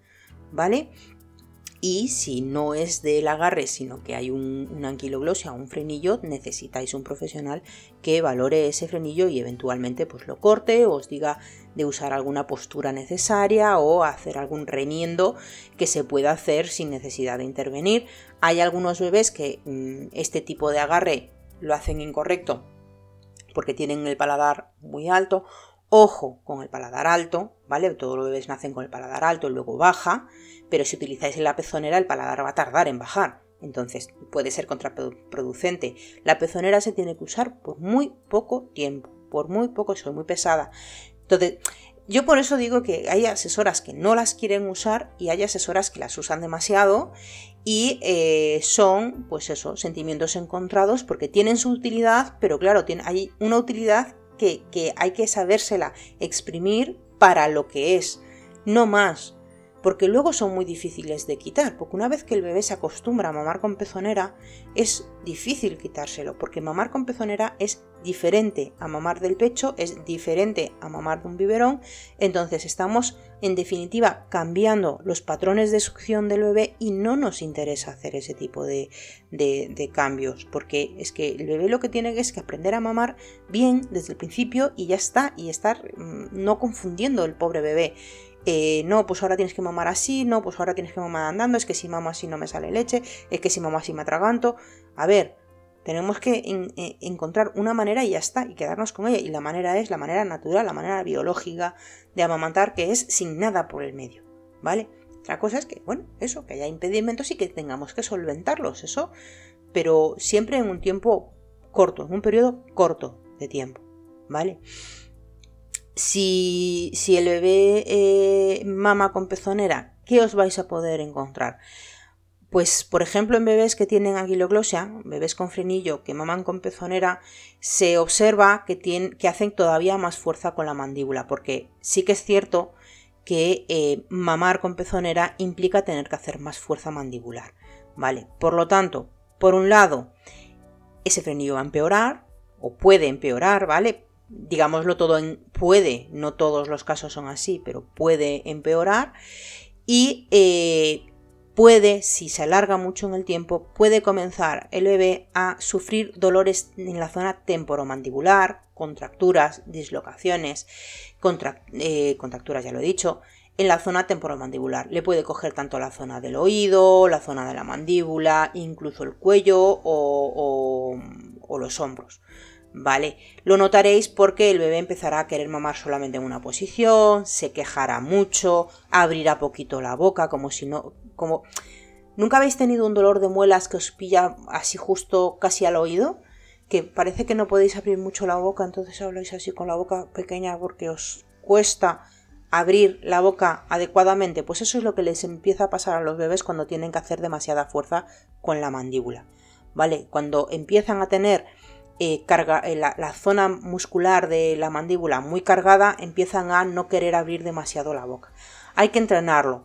Eh, sería una buena idea contactar con un fisioterapeuta craniosacral para que vea toda la zona temporomandibular y el cuello y las cervicales de vuestro bebé, ¿vale? Sobre todo en partos instrumentalizados. Pero si hay un, una pezonera por medio, pues claro, sabemos que ahí hay algo, ¿vale? Y hay que solventarlo. Amamantar con pezonera también provoca más cólicos, ¿vale? Porque eh, hay una barrera en el medio, sobre todo si se pone mal la pezonera, sobre todo en el caso de que se ponga mal. Una pezonera bien puesta no debería tampoco colocar cólicos, pero como lo normal es colocarse mal la pezonera, pues nada, pues una ya sabe lo que, lo que hay. Pues eh, la pezonera, al ser una barrera entre el pecho y la boca del bebé, ese hueco que queda pues hay mal, mal adherencia de la boca al, pecho de la madre, por lo tanto se producen filtraciones de aire y producen más cólicos. Suele ser bebés que tienen más problemas de cólicos.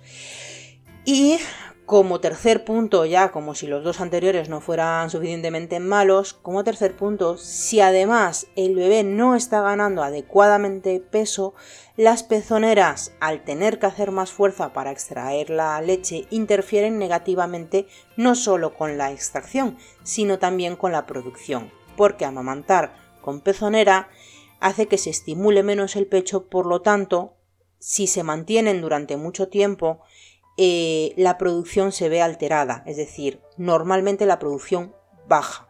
Vale, en algunos casos muy puntuales ya lo he hablado que eh, cuando hay frenillos hay bebés que en vez de provocar hipogalácteas provocan hiperlácteas o provocan el efecto contrario. En vez de perder leche, lo que empiezan es a tener muchísimas leches y muchísimas mastitis, obstrucciones, perlas de leche y tal.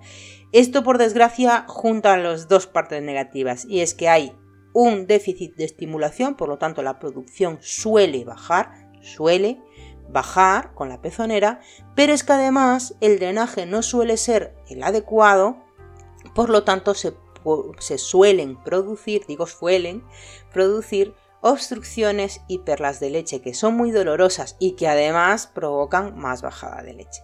Por lo tanto, claro, son sentimientos encontrados. Lo que os digo, las pezoneras son útiles si son necesarias, pero no podemos alargarlas demasiado en el tiempo porque nos pueden pues, provocar este tipo de interferencias que al final es, un sin Dios. Nos cargamos la lactancia nosotros y en el intento de salvarla nos la cargamos.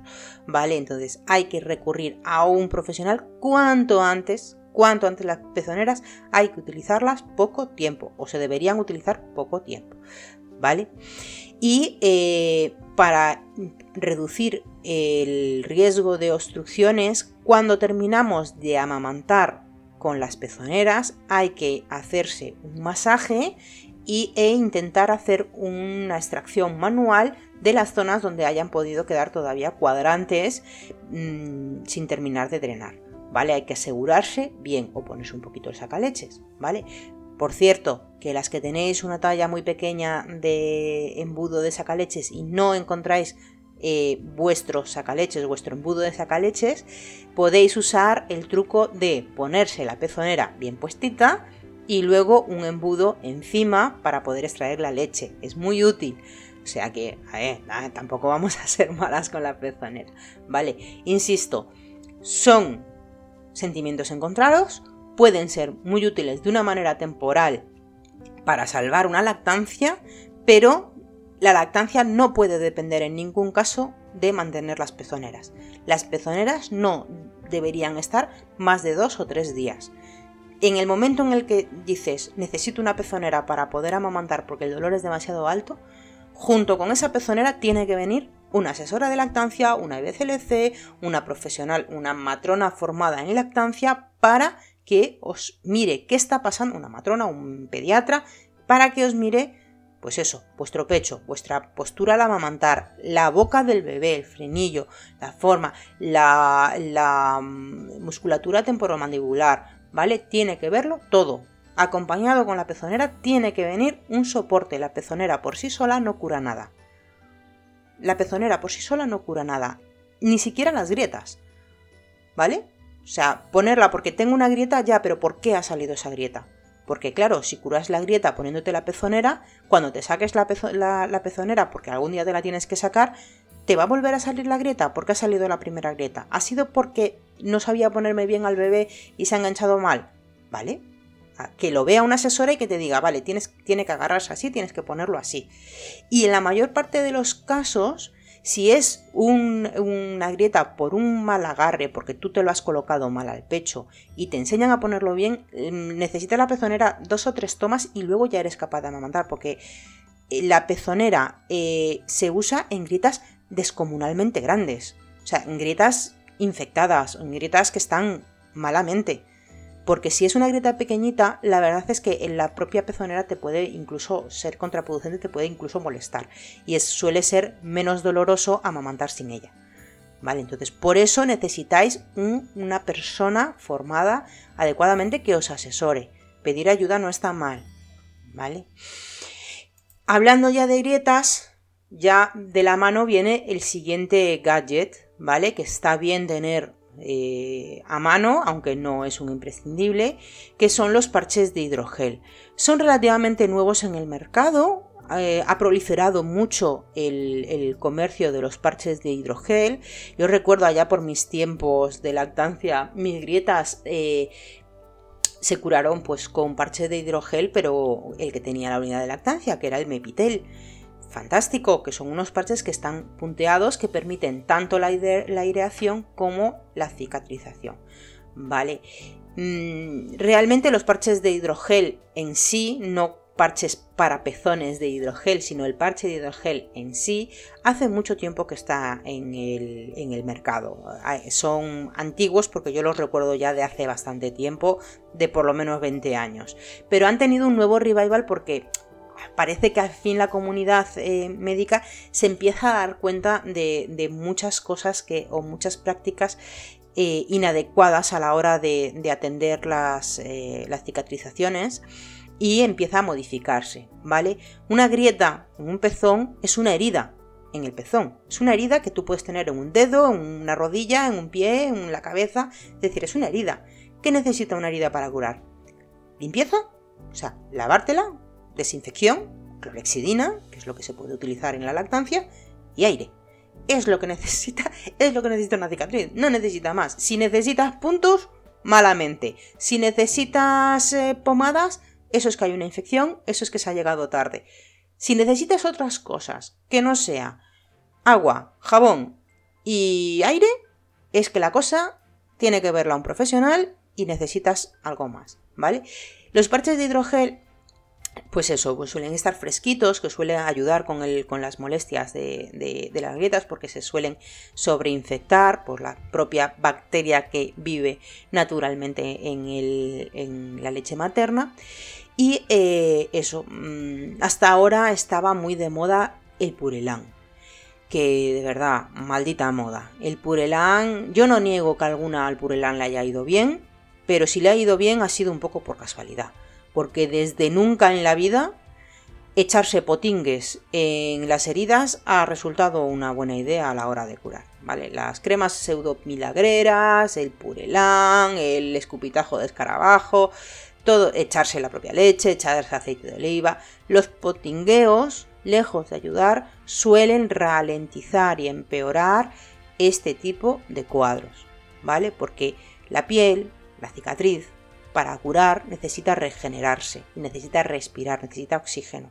Entonces, eh, si tapamos la herida, no está respirando. Si además la herida está sobreinfectada, pues por lo que sea, por la propia leche, porque le hemos echado potingue y el potingue mm, nunca es, eh, nunca suele ser más bien eh, antibacteriano pues estamos causando una, una sobreinfección que está, pues eso, eh, haciendo que las bacterias proliferen ahí y, se, cure más lento, empeore, duele. Claro, ya mamantas con dolor, pues ya tienes una grieta que se sobreinfecta, que te duele más, que le echas potingueo, que te sobreinfecta, que te...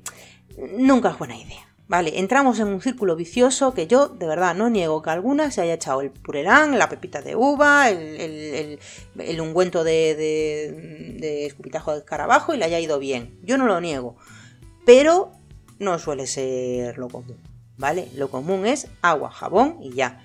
Si llegas a un punto en el que la grieta es tan fea, ¿vale? En el punto en el que os estaba explicando antes de necesitar una pezonera porque realmente tienes una grieta profunda, dolorosa, que se está sobreinfectando, es decir, que has llegado tarde ya a, intervenir en esa grieta, o o por ejemplo en casos en donde el bebé con dientes te ha pegado un mordisco. Es raro, pero bueno, que te haya pegado un mordisco que te haya producido una herida mm, o que hayas tenido que hacer una, cirugía en esa zona. Bueno, ya hablaremos más adelante sobre el tema de las cirugías en, el, pezón, que bueno, hay veces en los que las mastitis se complican y, terminamos ahí. Bueno, pues si llegamos a ese punto, ¿vale? Si llegamos a ese punto, el parche de hidrogel es una buena idea. Lavas con agua, jabón, te echas la clorexidina y te pones el parche de hidrogel que está em, fresquito, te va a ayudar, te va a aliviar el dolor y te va a ayudar a la cicatrización. Si es un parche de hidrogel que además está oxigenado, ¿vale? Que tenga puntitos de respiración para que la piel respire, mejor que mejor. Si son como algunos que he visto, que son la capita redonda, te la pones y ya, pues bueno, menos que nada es. ¿vale? Evita el roce con el sujetador, evita... Intentad, eh, intentad mm, la mayor parte del tiempo llevar los pechos al aire, ¿vale? Porque eso es lo que mejor os va a ir, pero bueno, como os digo, realismo en las cosas. Tienes una vida diaria, tienes que ir al pediatra, tienes que ir al médico, tienes que salir a donde sea, a trabajar, espero que no recién nacidos. Así tenéis que poneros un parche de hidrogel cuando ya sois más mayores, igual cuando, cuando ya os haya pegado el mordisco con dientes, pero más adelante. Y en el caso, que no es poco frecuente, pero bueno. El parche de hidrogel eh, puede ser este, este must que tenéis. Suelen venir en las los de hidrogel eh, destinados a pezones. Suelen venir en bolsitas monodosis, cerradas al vacío, por lo tanto se puede tener guardaditas, una cajita, y oye, en un momento dado que te hace falta, lo tienes ahí. Vale, esto sí que para el botiquín está bien, ¿vale? Haremos un programa sobre el botiquín, el botiquín de madre. Esto estaría bien tenerlo, ¿vale? Esto es un, pseudo gadget, ¿vale? Que podríais tener por ahí. No compréis crema purela, compraros un hidrogel, ¿vale? Cristalmina y hidrogel. Y ya está. ¿Vale? Y si habéis llegado al punto de necesitar un, un, hidrogel al principio de la lactancia, por favor, contactad con la asesora o con la IBCLC para que os ayude con el diagnóstico a ver qué está pasando. ¿Vale? Si llegáis a la necesidad de usar pezoneras o parches de hidrogel, por favor, contactad con una especialista en lactancia, asesora que os pueda derivar en el caso de no, tener suficientes recursos a una IBCLC o directamente a una IBCLC, ¿vale? Que os ayude a diagnosticar qué es lo que está, lo que está sucediendo y cómo se puede solucionar. ¿Vale? Porque, a ver, la realidad es que los parches de hidrogel mm, van a ser útiles si solucionas el problema de base.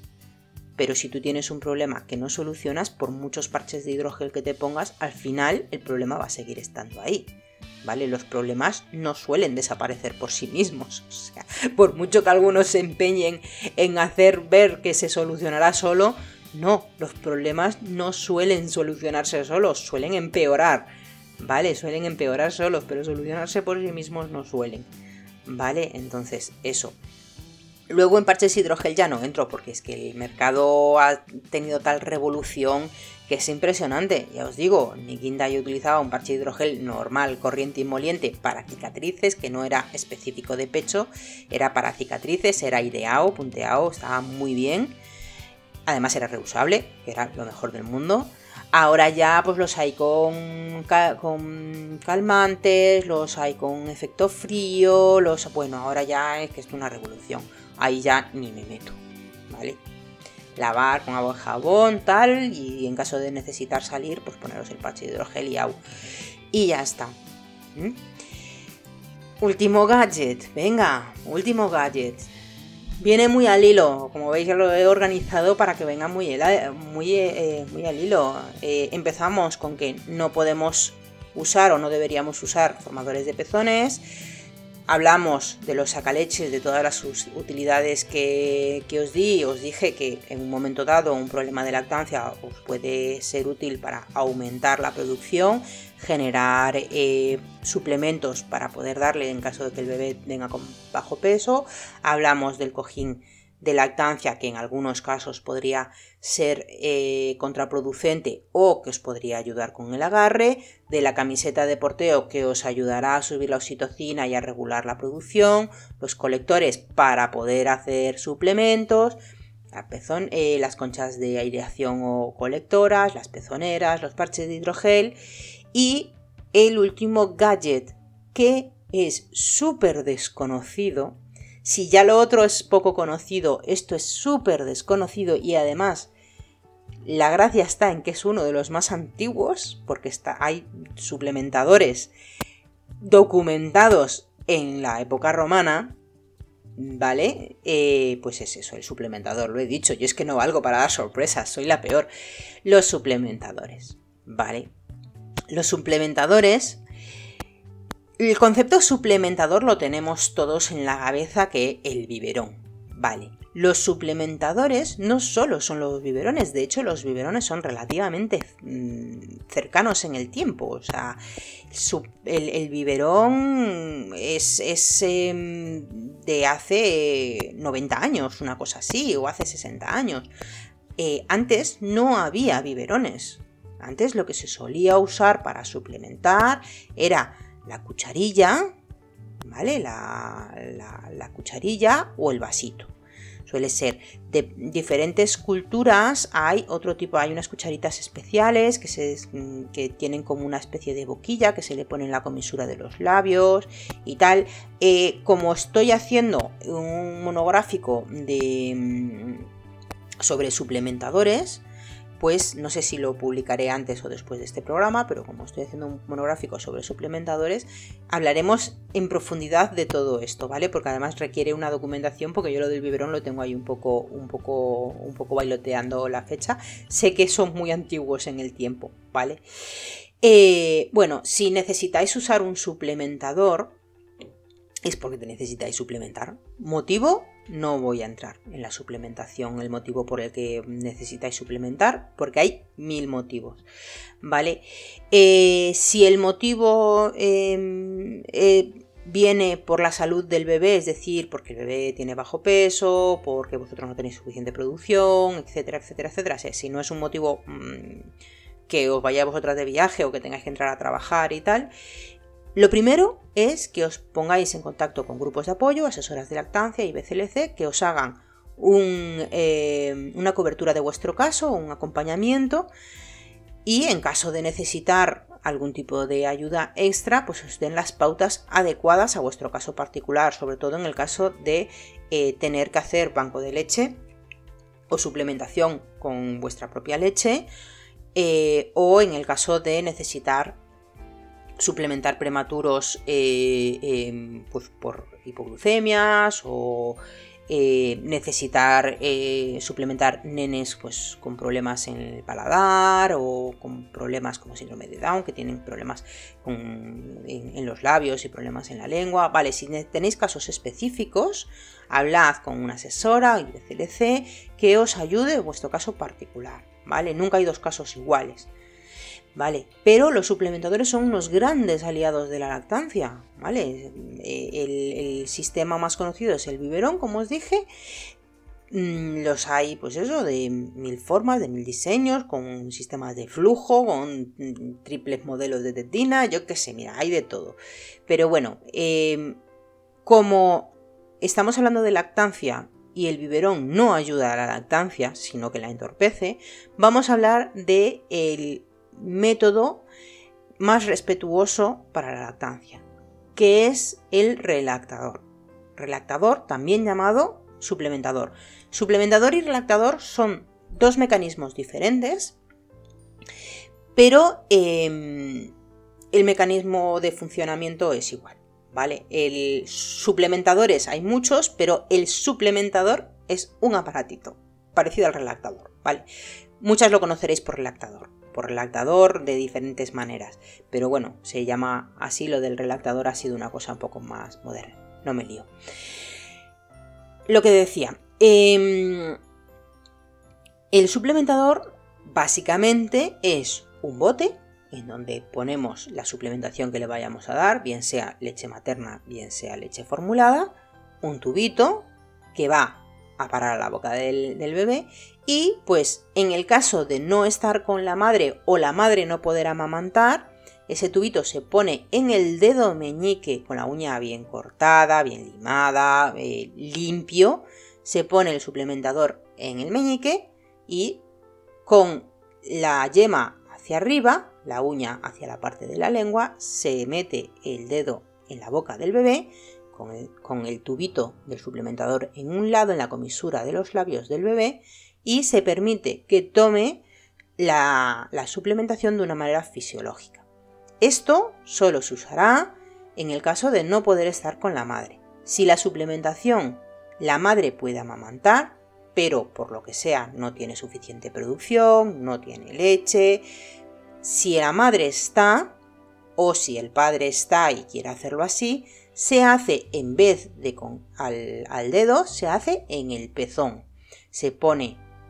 Hay dos maneras de hacerlo, ¿vale? La manera técnicamente correcta es colocarse la sonda eh, sobresaliendo unos milímetros de la punta del pezón, colocado con un espadrapito hacia arriba el tubito o hacia un lateral y se ofrece el pecho para que el bebé se enganche y al mismo tiempo que está estimulando el pecho de su madre se está suplementando.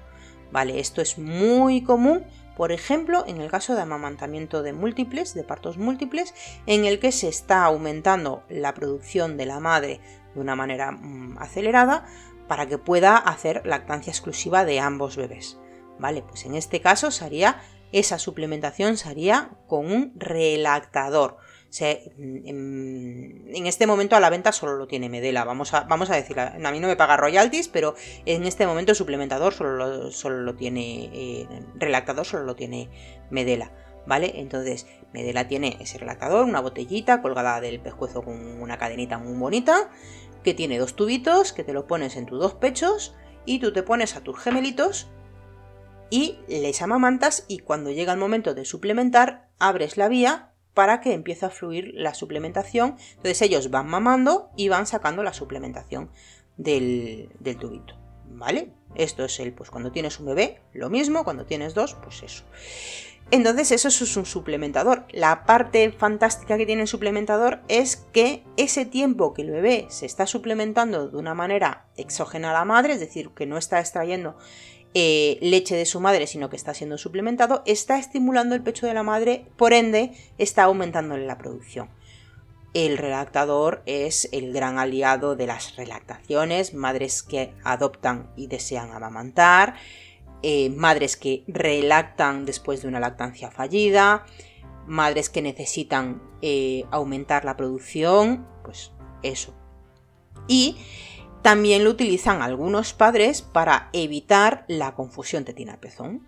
¿Vale? Para evitar la confusión de tetina-pezón podéis hacer el dedo sonda, dedo relactador, o podéis poner al pecho los papás o parejas, podéis poner a vuestro propio pecho, porque los varones también tienen pezones y tienen pechos, pues se pueden poner la sonda a su pecho y que el bebé mame de un pecho real recibiendo alimento.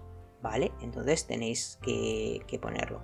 El relactador, como os digo, en este momento de manera comercial solo lo tiene Medela, ¿vale? No sé si alegrarme o entristecerme de que solamente una marca tenga relactadores y que sin embargo haya 800.420 millones de marcas que tengan biberón, porque eso dice mucho del respeto a la lactancia.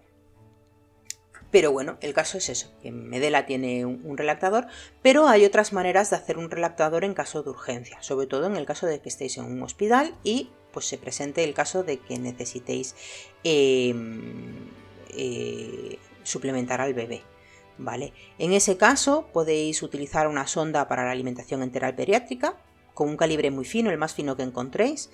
Eh, la unidad de lactancia en mis tiempos utilizaba una Baygon 310 de calibre 04, pero me consta que hay más finas, ¿vale? No sé si en todos los hospitales las hay disponibles, pero la Baygon 310 04 o similares, ¿vale? Porque eso es una marca y habrá más. Eh, la sonda de alimentación enteral pediátrica de un calibre 0,4 lo hay prácticamente en todos los hospitales, ¿vale? Sonda de alimentación enteral pediátrica, calibre el más fino que encontréis. 0,4 eh, o menos. 0,4 o menos, ¿vale? No lo utilicéis muy grueso, igual que si cogéis el relactador de Medela tiene tres calibres, no utilicéis nunca el más grueso, siempre utilizad el más fino, porque los conductos galactóforos de una mujer son extremadamente finos. Por lo tanto, el chorrito que saca el bebé cuando mama es muy finito. Si pones un chorraco grande, se va a acostumbrar a llenar la boca con muy poco esfuerzo y claro, y esos son problemas siempre al final porque hay que trabajar mucho la producción para poder aumentar tantísimo, tantísimo el flujo de leche. ¿Vale? Y bueno, nada, pues eso, eh, si estáis en el hospital y cogéis la sonda de alimentación pediátrica, tenéis dos maneras. Podéis poner, eh, la sonda tiene una cánula, obviamente, donde se coloca la jeringa para la, alimentación enteral. Entonces, tanto si está el bebé al pecho como si está con, con sonda dedo, colocáis la cánula en la jeringa de la leche a suplementar, porque normalmente es muy poquita, y vais muy poquito a poco soltando, pues hay que tener muchísimo tiento, gotita a gotita, ¿vale? Que vaya mamando del dedo o del pezón y vais soltando poquito a poquito esa suplementación. ¿Vale? Eso en el caso de hacerlo con jeringa. Hay bebés que tienen tantísima fuerza, y ojo cuando lo hagan así, que tienen tantísima fuerza que son capaces de bajar ellos la jeringa. Cuando pasa eso, que revisen el frenillo, porque eso es que está haciendo muchísima fuerza con el, con el, si es capaz de succionar de una jeringa con esa fuerza, hay que vigilar ese frenillo porque eso es que hace mucha fuerza con la mandíbula, ¿vale? No suele ser muy habitual, no tiene por qué, hay algunos que sí que tienen una técnica muy depurada, muy pulida, pero cuando tienen pocos días de vida y hacen esas cosas, mmm, sospechar, ¿vale? Sospechar.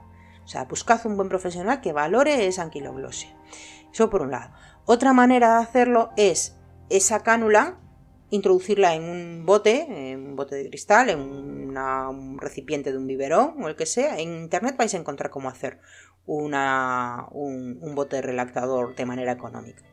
Lo metéis en un bote y pues eso, pues, lo, pues tipo como el de Medela, os lo colgáis al cuello con una cadenita muy bonita, con, una cuerdecita y nada, y va mamando y, y, va extrayendo del bote. Lleva el mismo, el mismo el mismo camino. Y bueno, básicamente eso sería lo que viene siendo eh, la sonda relactador. Como os dije, pues la, manera más habitual es pues colocártela en el dedo o en el pezón y poner al bebé a mamar, pero hay algunos bebés que rechazan esa manera de, ser suplementados en cuanto notan la cánula, reniegan del pecho, reniegan del, del dedo, apartan la cara. Cuando esto sucede, la otra manera es colocártelo primero al pecho o colocarle primero el dedo y cuando empiezan a mamar o llevan un rato mamando, introducirle muy lentamente, con mucho cuidado, la cánula por la comisura del labio, ¿vale? Introducirla hasta que veis que empieza a fluir el, líquido, ¿vale? Este caso, por ejemplo, cuando está con, una jeringa es más difícil porque tendría que estar haciendo mucha fuerza. Para eso, calculad más o menos eh, cuál sería el tamaño y empezad a dar con la jeringa y eso se le metería por la comisura y ya está. ¿vale? No tiene más, más ciencia.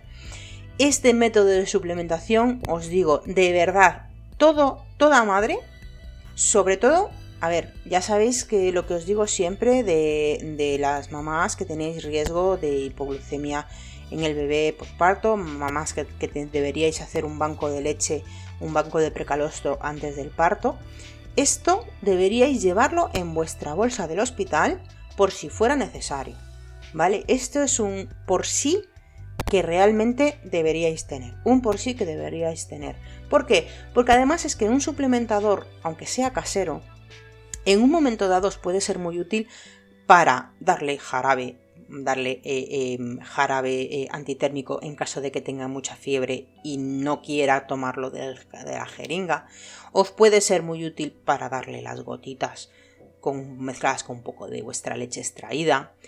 Eh, es, es, un que os tenéis que salir por lo que sea, porque os habéis caído y, tenéis una pierna rota, tenéis que ir a urgencias y el bebé se tiene que quedar con la abuela pues mira, la abuela en ese momento no le tiene por qué dar un biberón porque es posible que el bebé rechace el biberón o es posible que no queráis una interferencia tetina-pezón? Pues nada, pues un sonda dedo perfectamente o que la abuela le haga la suplementación sonda pecho y no pasa nada, ¿vale? Y perfecto, y perfecto. Un suplementador, en vez de tener, en vez de esas cajas horribles que deberían estar prohibidas, que os regalan antes del parto, que os viene pues el chupete de verdad, en poca manera de, proteger la lactancia, el chupete, el biberón, la, el descuento para comprarte la leche de fórmula, el no sé qué, la infusión, por favor, infusiones a los bebés. Los bebés no toman infusiones, toman leche materna, su pecho.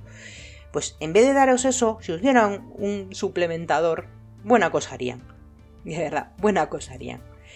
Y bueno, y ya con esto Llego al final de este, de este especial monográfico de fundamentos de los gadgets de la lactancia. Como veis, son gadgets que en un momento dado podéis necesitar. Algunos son muy útiles, otros son poco útiles, pero realmente son muchísimo más eh, cómodos que lo que sacáis a veces de, de, las tiendas prenatales. Aunque bueno, tengo que reconocer que alguna hay que se está poniendo las pilas.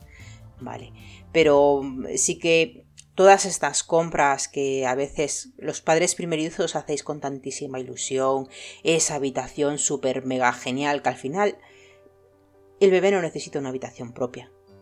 Realmente si queréis proteger vuestra lactancia, yo os pondría de verdad como recomendación colechar. ¿Vale? Entonces, ¿para qué necesitáis una preciosa minicuna que va a tener pinchos y que no la va a querer? Que no la vais a usar, que además es que vuestro bebé va a crecer y eh, en cuatro meses, seis como mucho, se os va a quedar pequeña. ¿En serio necesitáis gastar 400 euros, 600 euros en una minicuna que va a usar apenas cuatro meses, un par de veces al día, porque llora como un condenado? ¿En serio os queréis gastar 3.000 o 4.000 euros en un carro de paseo súper mega moderno que en cuanto pongáis al bebé ahí se va a poner a gritar como si le estuvierais arrancando un brazo? Pues no sé, eso tenéis que valorarlo vosotros. Realmente si sois padres primerizos, lo primero que debéis hacer es buscar entornos con hijos y ver qué queréis replicar y qué no. ¿Vale? Si vosotros queréis usar carro, por mucho que yo os diga que portear está muy bien, si a vosotros os gusta el carro, usad el carro. ¿Vale? Mm, por mucho que yo os diga que colechar está muy bien, si vosotros no queréis colechar, si vosotros queréis que duerma en una habitación diferente o en una cuna aparte de vuestra cama, sois vosotros los padres y sois vosotros los que tenéis que decidir.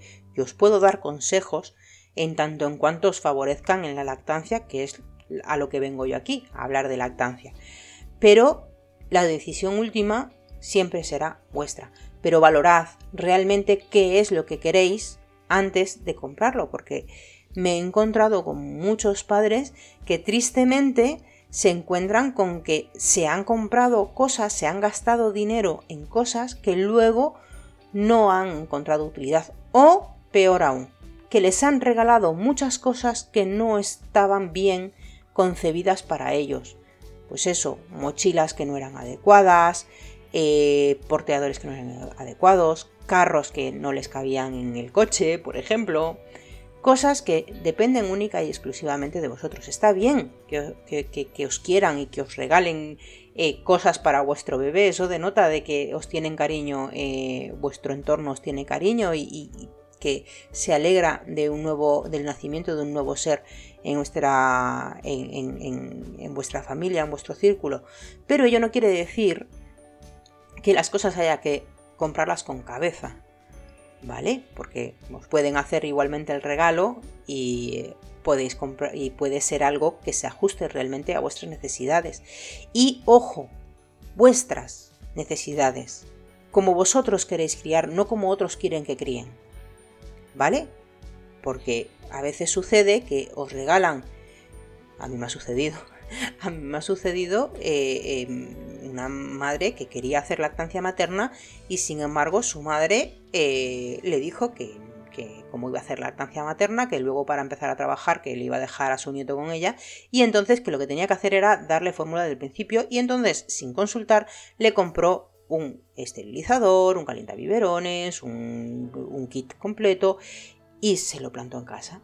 Y quedó en la caja sin abrir porque realmente después esta madre, pues, pues eso, se hizo su banco de leche, eh, se suplementó de una manera respetuosa, se suplementó en este caso particular que os hablo con vasito, entonces nunca llegó a utilizar un biberón, porque además tenía un frenillo y no, no le interesaba nada meterse, meterse con el tema de los biberones.